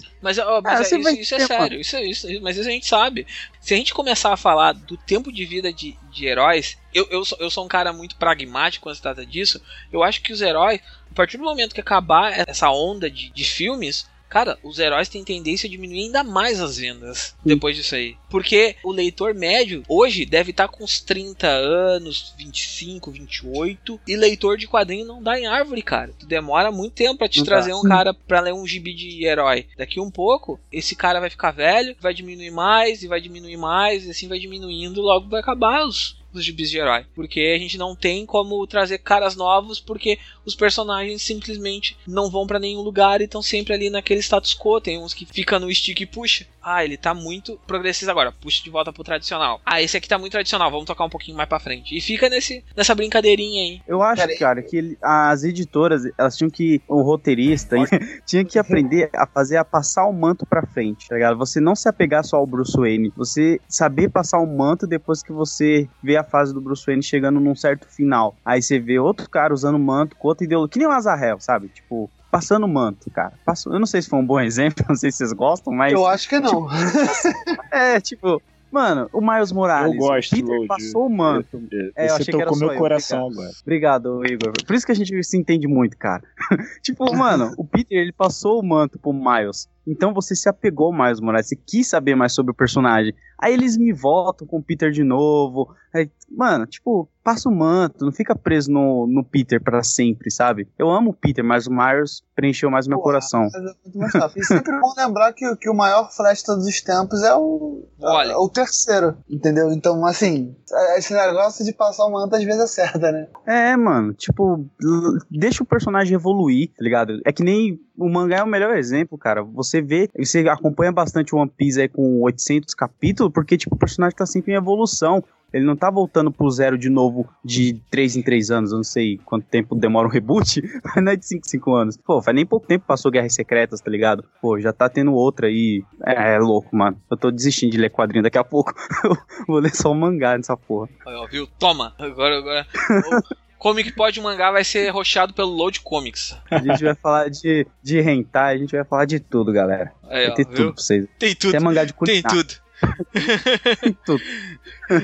Só pra finalizar mesmo, rapidamente, que vocês estão esperando de Legacy e o que vocês estão esperando de Doomsday Clock? Vai, Igor. Ah, o Doomsday Clock, cara, eu senti uma empolgação no, no Jones quando ele soltou lá a entrevista dele, acho que foi um press release que deram. E assim, é, é, não vi o Jones empolgado com alguma coisa assim há bastante tempo. Assim, você vendo pela última coisa que ele fez, que foi o one shot do Rebirth, dá, dá até pra se animar, assim. Eu não tenho nada contra a integração de, do universo Watchmen com, com a DC, já falei isso várias vezes. Pra mim, se vende, faz boa história, beleza, integra aí, faz isso aí. É, quanto ao Legacy, eu tô um pouco decepcionado, né? Porque eu acho que esse lance de. A Marvel, ela, ela fez um esforço muito grande em introduzir personagens de legado, mesmo que tenha feito de forma errada muitas vezes, tenha feito de forma forçada, mas a gente tá com uma porção de personagens de legado atualmente na linha e bons personagens que, tipo, na mão de autores bons, eles podem dar, dar frutos e podem vir até substituir os, os originais.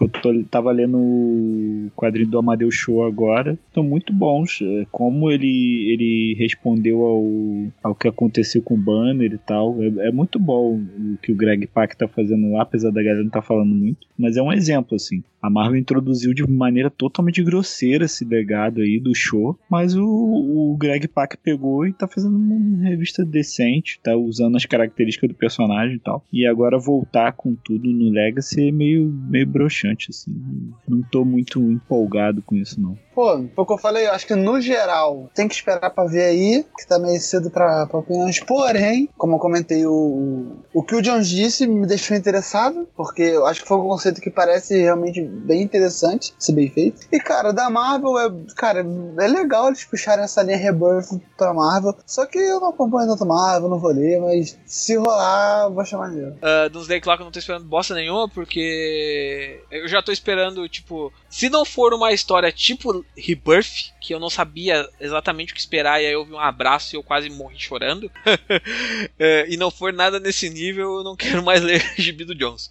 Vou ficar só com a lembrança do Rebirth, que foi o, o melhor gibi que o Jones escreveu na vida. Depois disso, o Legacy, cara, eu fico triste porque a Marvel tinha tudo pra fazer mudanças legais dentro da estrutura dela, manter personagens novos, trazer, eu acho, uma cara nova pra editora, que era uma coisa que a editora tava precisando, assim, ela conseguiu isso por algum tempo com esses personagens. Uh, trazer todo mundo de volta faz parte do jogo, a gente sabe, mas eu fico triste por ter perdido esses caras que ser, eram tão legais, que vão ganhar, tipo, nomes secundários e vão aparecer em gibis que a gente nem vai lembrar daqui uns dias e simplesmente daqui um pouco vão ser esquecidos na cronologia, assim, que nem acontece com vários personagens de legado que uh, aparecem, que vão sendo esquecidos, esquecidos, esquecidos e daqui um pouco nunca mais se vê. Vão pro limbo. Uh, e Load, fala aí e já faz o teu jabá pra gente poder finalizar esse cache aí. Então, Rebirth, cara. Eu li algumas edições só, porque eu não tô mais com saco pra ficar acompanhando mensal, então eu não tenho o que esperar de Doomsday Clock. A não ser que seja o Doomsday mesmo, um apocalipse com um relógio muito louco pendurado no pescoço,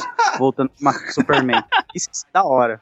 Tipo, Vai ser muito diferente pra mim. Então eu parei de acompanhar mensal. Marvel é a mesma coisa, eu só acompanho mensalmente mesmo o Homem-Aranha, porque beat, não tenho que acompanhar mesmo pra ficar por dentro. O resto eu só vejo um release assim. E desse Legacy assim, cara, ne- o Capitão Marvel ele tava morto, não tava? O oficial lá que morreu de câncer, não foi? Sim, sim. Então, tá. Ele vai voltar agora, não é? Espero que não. Eu também espero que não, porque eu já ia reclamar se fosse. porque eu vi umas capas com os desenhos dele, então isso me deixou meio puto, porque. É, al- algum- alguma, é, alguma história dele com a, com a Carol Danvers vai ter, mas. É, eu vi uma capa deles eu fiquei meio É. chateado. Falei, pô, É, mano, vai É, eu acho que foi tá- só tá do Generations, cara. Mas É, o Generations, é, ele, ele, ele vai ser algum artifício lá que eles vão unir as duas gerações de heróis só numa historinha rapidinho e depois vai separar. Ah, eu espero, porque se fazer sucesso pra caramba isso daí, eles vão querer ah, ampliar isso aí, fazer outro rolê, sabe? Capaz de ser até série da Netflix, isso daí. Então, acho que, tipo, é isso, cara. E se, eu não tenho muito o que falar, porque eu não acompanho o mensal de todos os personagens, assim. Eu não sou que nem o Igor, sabe? Super antenado, nerdão mesmo. Então, é isso. E se você quiser me acompanhar, qualquer coisa que você procurar na internet com Load Comics, você me acha. É isso. Aí, cara. Qualquer coisa. Que é. Qualquer coisa, cara. Em RedTube, pode jogar lá, Load Comics, vai aparecer alguma coisa relacionada ao meu canal. Qualquer coisa. E Load. Pô, eu vou dizer uma coisa pra vocês. ó, vocês sabem que eu sou. Quando eu falo, quando eu falo a parada é porque é boa mesmo. Cara, Load, o Load é um dos canais mais legais que tem ah, de quadrinhos, exatamente porque o Load foge de todos os outros estilos de canais de quadrinhos que tem. Ah, tipo, normalmente o canal de quadrinhos tu senta, é um cara sentado na frente de um computador falando sobre um gibi que leu, que é o formato atrás. isso, que é o formato que eu usei pro Flashback, que vai mudar. Vai ter ainda estante atrás, vai ter eu sentado, mas eu vou mudar o formato. Eh, Não se preocupem, vai, vai, vai ter coisas legais logo aí. Eh, mas, cara, o Load ele mostra, tipo, cara, ele vai fazer grafite, mostra que ele tá fazendo grafite, tá grafitando. O, o, o Load traz toda, toda, toda a cultura da periferia. Da ZL, que nem ele fala aí, da, de São Paulo, mostra leste. Mo- mostra, mostra a galera, tipo, ah, fazendo coisas legais, assim. Ah, o Load, cara, o Load entrevistou o Emicida, cara. O Emicida conhece o Terra Zero por causa do Load, cara. Eu tô, tô- É, E aguarde, hein? O Emicida foi só a ponta do iceberg dos MCs que estão pra colar no canal. Já tem outros aí que tá programado. E aí, tipo, cara, o Load fez uma entrevista com o Emicida, cara. Um dos caras que, tipo, manja muito de quadrinho. Aí eu, eu pensei assim, cara, eu vou ver a entrevista do Emicida e vamos ver o quanto ele manja de quadrinho. Daqui um pouco o Emicida me puxa uma referência muito old school do nada, assim. E eu disse, meu Deus, cara, o cara manja mesmo. Tipo, cara, que foda. O cara tem, tem gente que, tipo, que é um cara humilde que nem o Load, encontrar um cara do tamanho do Emicida, que, que é um baita de um músico nacional, e conseguir bater um papo sobre quadrinhos, sobre, sobre algo que, tipo, é um amor que existe entre os dois, assim, cara. É, é- é- foi foi Isso é foda pra caralho, assim. É, Então, quem puder, vai lá e assina o canal do, do Load. Clica no, no sininho, faz o caralho, manda beijo pra ele no Twitter todo É, dia. faz que nem eu, ó. Eu Diz- tenho diz- duas contas no, no Google. As duas eu assinei aí. o canal do Load e as duas eu dou like lá. E aí, Pô, E- que e- amor, e- cara. E eu, e eu- eu vou lançar aqui uma, uma campanha especial pro Load. A gente vai ter que fazer isso acontecer. Load no show da Eliana, lá no programa da Eliana. e ele tá precisando conhecer essa loira, cara. É o amor da vida dele e ele vai chorar quando vê ela. Cara, né? depois Emi- depois da Emicida, cara, se ela conhecer a Eliana, eles eram vida. Mas É. eu posso contar um segredo pra vocês? Eu Pode. só conheci o Emicida na intenção dele me apresentar pra Eliana. A é só essa, Já cara. pensou a entrevista do Load com a Eliana? Ela fala que o quadrinho preferido dela é a morte da Gwen Stacy. Acho que ele morre. Ah, cara, eu beijo ela lá. Não tem como. Eliana. Não, cara, a Eliana tá grávida agora. Vai com calma. vai arrumar outro Não, ela já, eu acho que ela tava ganhando a filha dele. É menina, Olha, ó. se não me engano. Sabe mais que a gente da vida da Eliana. Esse é todo fã. Dia, todo dia de manhã o, o Load dá um RT de bom dia da Eliana. Senão meu dia não começa, pô. É Então isso. Mas, e outra, o canal tá passando por uma reformulação. Eu tô saindo muito desse meio de Marvel e DC só, tá ligado? O Fábio e outros amigos assim estão me influenciando a ler outras coisas que eu não lia. Então eu tô saindo um pouco de Marvel e DC, lendo mais coisas independentes, nacional, Dark Horse e, e o mundo afora aí. Tô, tô crescendo, eu tô crescendo, cara. Tô ficando maduro. Tem, tem que ouvir imagem, tem que ler imagem, cara. Imagem é top. não foi zoeira, não, tô falando A, sério. a- a imagem hora, é a, hora que o load, a hora que o load lê Paper Girls, ele vai se enlouquecer de vez. Esse eu tô guardando, Black Evoga, Pô, né? Tô aí, guardando. esse. Lo- Ô, Load, Load, lê esse e a gente grava quando tiver em São Paulo. Pô, Aí, ó. fechou então. A gente Ó. tem que fazer, a gente tem que gravar algum bagulho, Bruno. Aí. Então Sim. tá. Ah, vamos finalizar isso aqui. Então é isso. Esse Comic Pod fica por aqui. Até semana que vem. Falou. Falou! Então,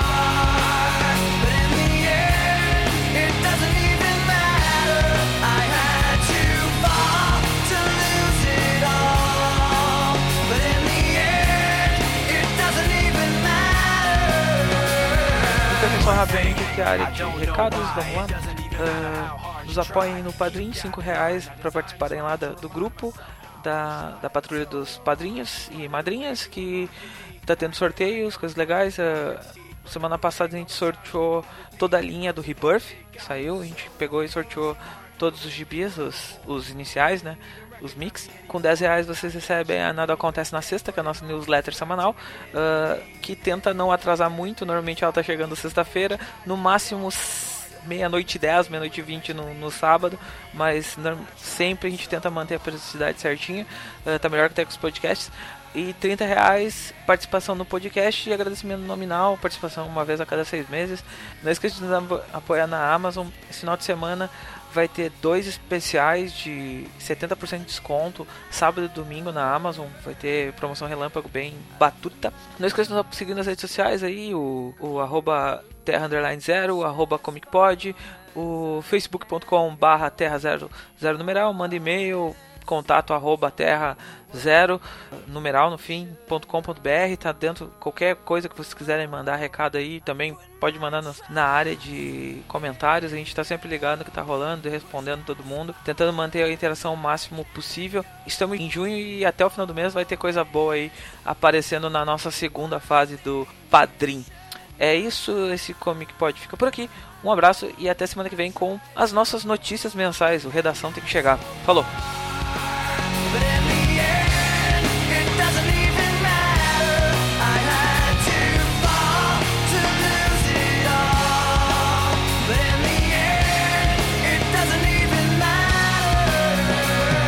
Esse podcast é patrocinado pelos padrinhos que são o Luiz Alberto, o Gabriel Felipe Calbi, Senhora Morcéres. o Igor Tavares, o Juliano Souza, João Paulo Rank de Faria, o Saldanha, o Senna, o Bruno Batilana, o Sami Newton Amorim e o Viking Cuiabano.